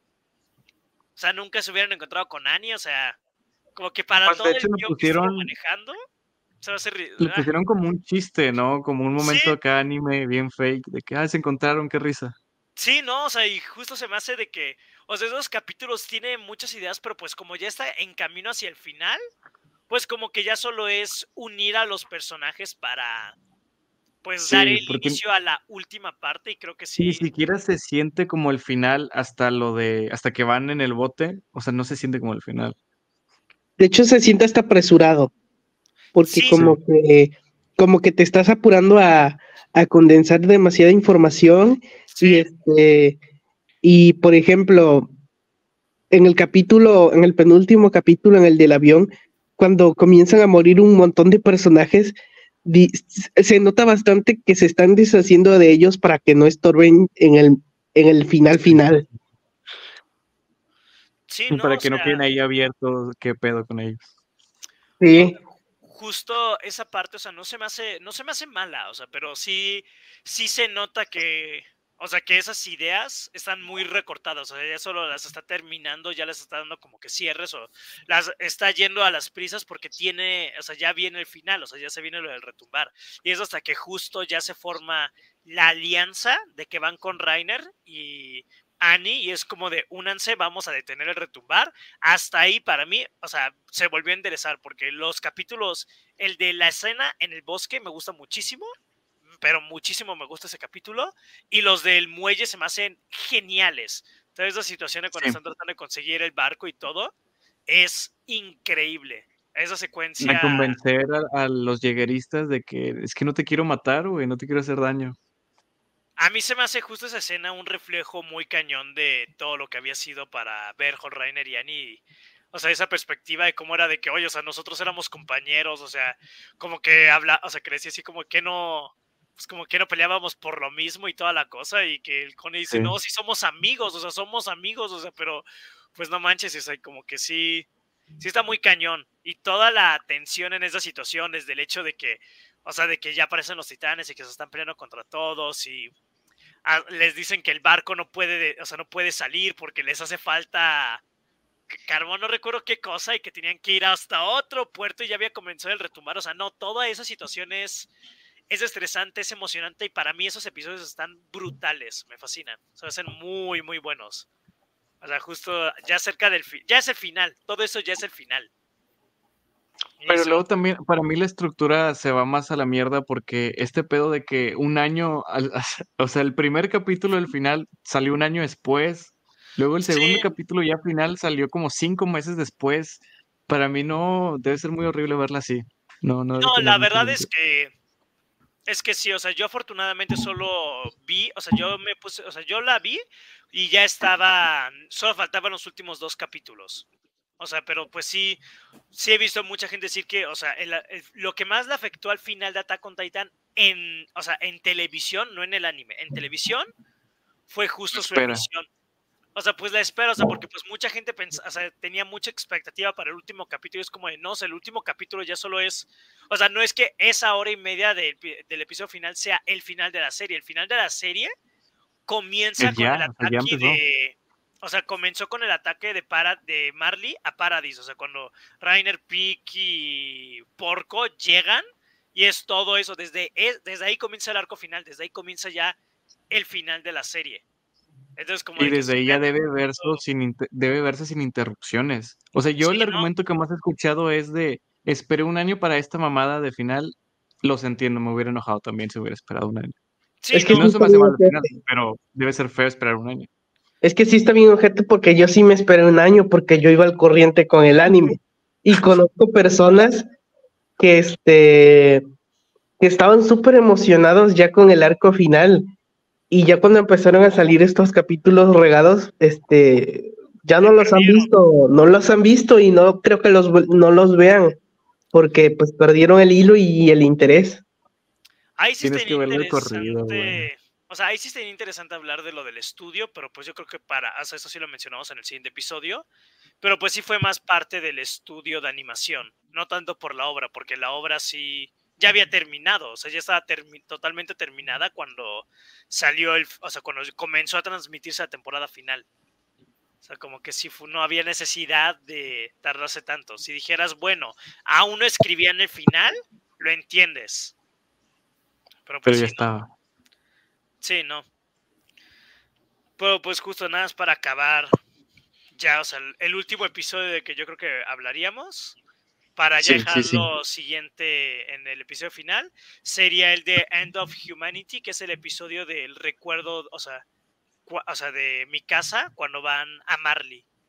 Que ahí está el momento clave, que Fernando no entendió que no lo culpo, que es cuando Eren le pregunta a mi casa que qué es ella para él. O sea, que qué es él para ella. O sea, que mi casa le dice, no, pues eres mi familia. Y que justo como que se... ¿Qué? Frankson. Pues fue mi casa la tonta que le dijo eso a Eren. O sea, no fue Eren quien le dijo a mi casa que ahí sí tengo un problema, porque, o sea, mi casa se derretía por Eren desde la segunda temporada y yo puedo confirmar, yo puedo debatir eso del resto de mi vida, pero Eren jamás, jamás mostró ni un gramo de interés por mi casa. Jamás, jamás. Y luego en ese capítulo le pregunta eso, y es como de que, a ver, ¿qué estás diciéndole? O sea, cuando dijo eso Eren fue como de que, a ver, estás diciendo lo que creo que estás diciendo, o sea, le estás, le estás preguntando que si te o sea, que si le gustas, o sea, ¿qué? Y luego ya vimos con el final que sí se refería a eso. El Eren, pero, pero es que, a ver si estás de acuerdo conmigo que, o sea, se me hace muy pendejo porque me, me encantaría tener un contador de minutos de cuánto tiempo se explora, cuánto tiempo platican Eren y mi casa en toda la serie, güey, porque en ese momento cuando le dicen, eres mi familia, ahí sí se notó que mi casa, a ellos sí noté así, es muy obvio que a mi casa está, le gusta Eren. Pero a Eren no. a Eren no le importa mi casa. bueno, no le, importa de esa forma. ¿A Eren le gusta mi casa? Claro que sí. Yo no lo noté, yo no lo noté en ese momento. Y se me hace muy raro la importancia, la importancia que le dan a la relación cuando en todo este tiempo se ha desarrollado tan poco la relación de Eren y mi casa. Sí, no, ahí sí totalmente de acuerdo. O sea, ya lo vamos a tocar un poco más con el final. O sea, yo creo que lo que hay que destacar justo de este episodio es, o sea, la parte de conocer y todo está muy padre y que ellos buscan encontrar formas más diplomáticas y que cuando ven que no pasó eso, pues como que se fue todo al caño. O sea, incluso mencionan de que había este grupo que buscaba establecer una línea diplomática con Marley y los eldianos para generar un tratado de paz.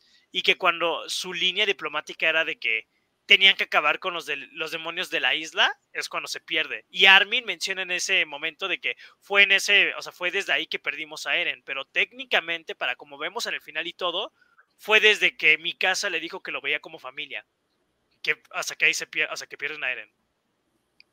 O sea, fue, o sea, es en ese, esa, esa escena de la noche, de cuando pues le pregunta a Eren a mi casa, y ella le dice, no, pues te veo como familia, desde ese momento es cuando Eren ya se, decide de que, ¿sabes qué? Voy a hacer lo del retumbar. Por eso en el capítulo final, que pues nada, tocando aquí rápido, esa escena de la cabaña. O sea, de qué es lo que hubiera pasado si le hubiera dicho la otra cosa. Entonces, como que pues de ahí, o sea, eso es lo interesante de ese capítulo. No es, es, está muy bueno, está muy, muy bueno ese capítulo. Pero sí, o sea, como que ya, a mí me gustan bastante esos episodios finales, solo como ya todos estamos de acuerdo. Los de después del retumbar, antes de lo de la alianza, tropezó un poquito, poquito. No, no muy fuerte, pero sí, sí se empezó a sentir un poquito raro, pero se recuperaron bastante a mi parecer. Sí, totalmente de acuerdo. Yo, yo nada más quería agregar que eh, justo esa escena de la cabaña es, es parte del póster más hermoso que he visto en mi vida, que es el de esta temporada, que es la cabaña con la sombra de los titanes. Es, está hermoso ese póster. Mi póster favorito de Attack Titan, de hecho, es el cuarto, o sea, es el primero de la cuarta temporada. El que está Rainer agarrándose la cosa como lo del el emblema de Marley y ves a Eren convertido en titán justo por toda esta alegoría, esta referencia que es los bandos opuestos. Se me hace como que muy, muy cañón. Pero pues yo creo que ya con esto concluiríamos este episodio, esta segunda parte, donde hablamos de la tercera y cuarta temporada de Attack on Titan, algunos más que otros. Pues, ¿por, qué me, ¿Por qué esa tan No lo dije por ti, o sí, dije Fernando. Dije eh, Fernando. Eh, sentí esa indirecta. Sentí esa indirecta. Directa, bien directa. Porque pues, quise hablar, me, me decías que hablaba mucho. Después que hablo. ¿Cuándo dije? Bueno, ya. Ya. antes que nada, antes de acabar, vamos a compartir ese hermoso póster. Eh, creo que es mi póster favorito de Attack on Titan. Qué bonito. Es que está, güey, es perfecto este póster, es lo amo. Está muy padre. Y ya, pues sí, Muchísimas gracias, Rey, por habernos acompañado en este episodio para poder hablar de Attack on Titan. Lamentamos haberte tenido aquí encarcelado tantas horas. Esperemos que aún así hayas disfrutado mucho pues la conversación y al haber pasado aquí un rato con los de Palomitas. Muchas gracias por darte el tiempo. Entonces. No, yo me lo pasé increíble. ¿eh? La neta quería hablar de Attack on Titan ya. Necesitaba hablar de Attack on Titan. Todos necesitamos hablar de Attack on Titan. Tengo depresión post Attack on Titan. Yo sigo, primera. Ya lo admití, Fernando. Ya lo admití. Tengo depresión post serie de Attack on Titan. Porque no jamás. tienen idea lo tan difícil que fue llevarlo a entrar en razón a este tipo. es que yo me, yo me orgullecía, yo me orgullecía al decir que jamás me había dado depresión post serie con nada. Y cinco días seguidos de que no pensaba en nada más que el final. Podía ver otras cosas, pero pensaba en el final de Attack on Titan y sigo dolido. Sigo aún con, con eso, o sea, por eso, por eso aquí. Esa es mi como, Como, es, como sale en Scream 5 cuando el personaje Melissa Barrera le dice a Sidney, eh, algún día voy a estar bien. Sidney le dice, no, eh, pero te harás más fuerte, poco a poco. Ah, eso, eso te lo digo a ti, José. Qué buen timing para hacer una referencia a Scream con todo el relajo que está pasando. Gran momento, ¿eh? Gran momento para hacerla.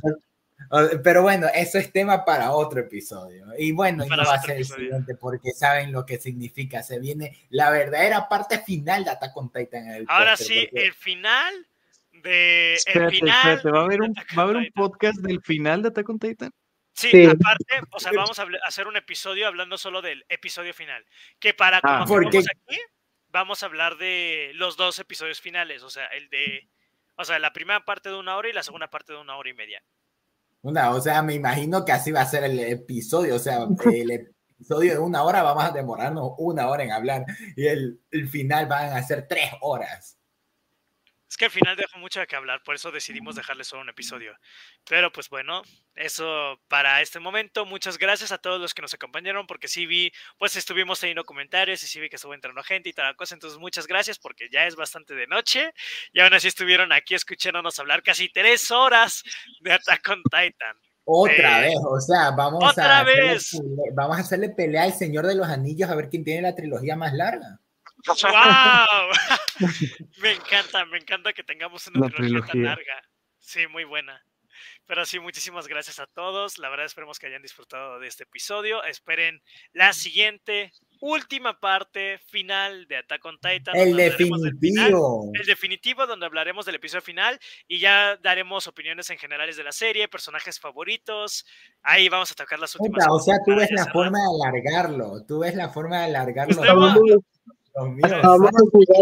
Hasta vamos a jugar a quién coges, a quién matas. Personajes favoritos, mejores episodios favoritos también. Ya, ya, hagamos un episodio de debate si genuinamente fue, eh, fue anticlimático lo de la puerta o no también, de una. Sí, también. también Formamos bandos y por qué Fernando está solo. no acaba este episodio, Dios mío santo. Yo, ya quiero irme. Qué relajo, está, está todo bonito, pero ustedes. Nada más, entonces, Rey, por favor, dinos tus redes sociales para que la gente pueda seguirte. Pueden seguir en Rey Sánchez 115 en Twitter, en X, en X, de hecho. Reinaldo Sánchez con tres Zetas en Instagram y Rey Sánchez en YouTube. Gracias por invitarme, los quiero mucho, todos. No, gracias a ti por estar de nuevo. Muchas gracias por la invitación. Muchas gracias, Mike, por invitarlo.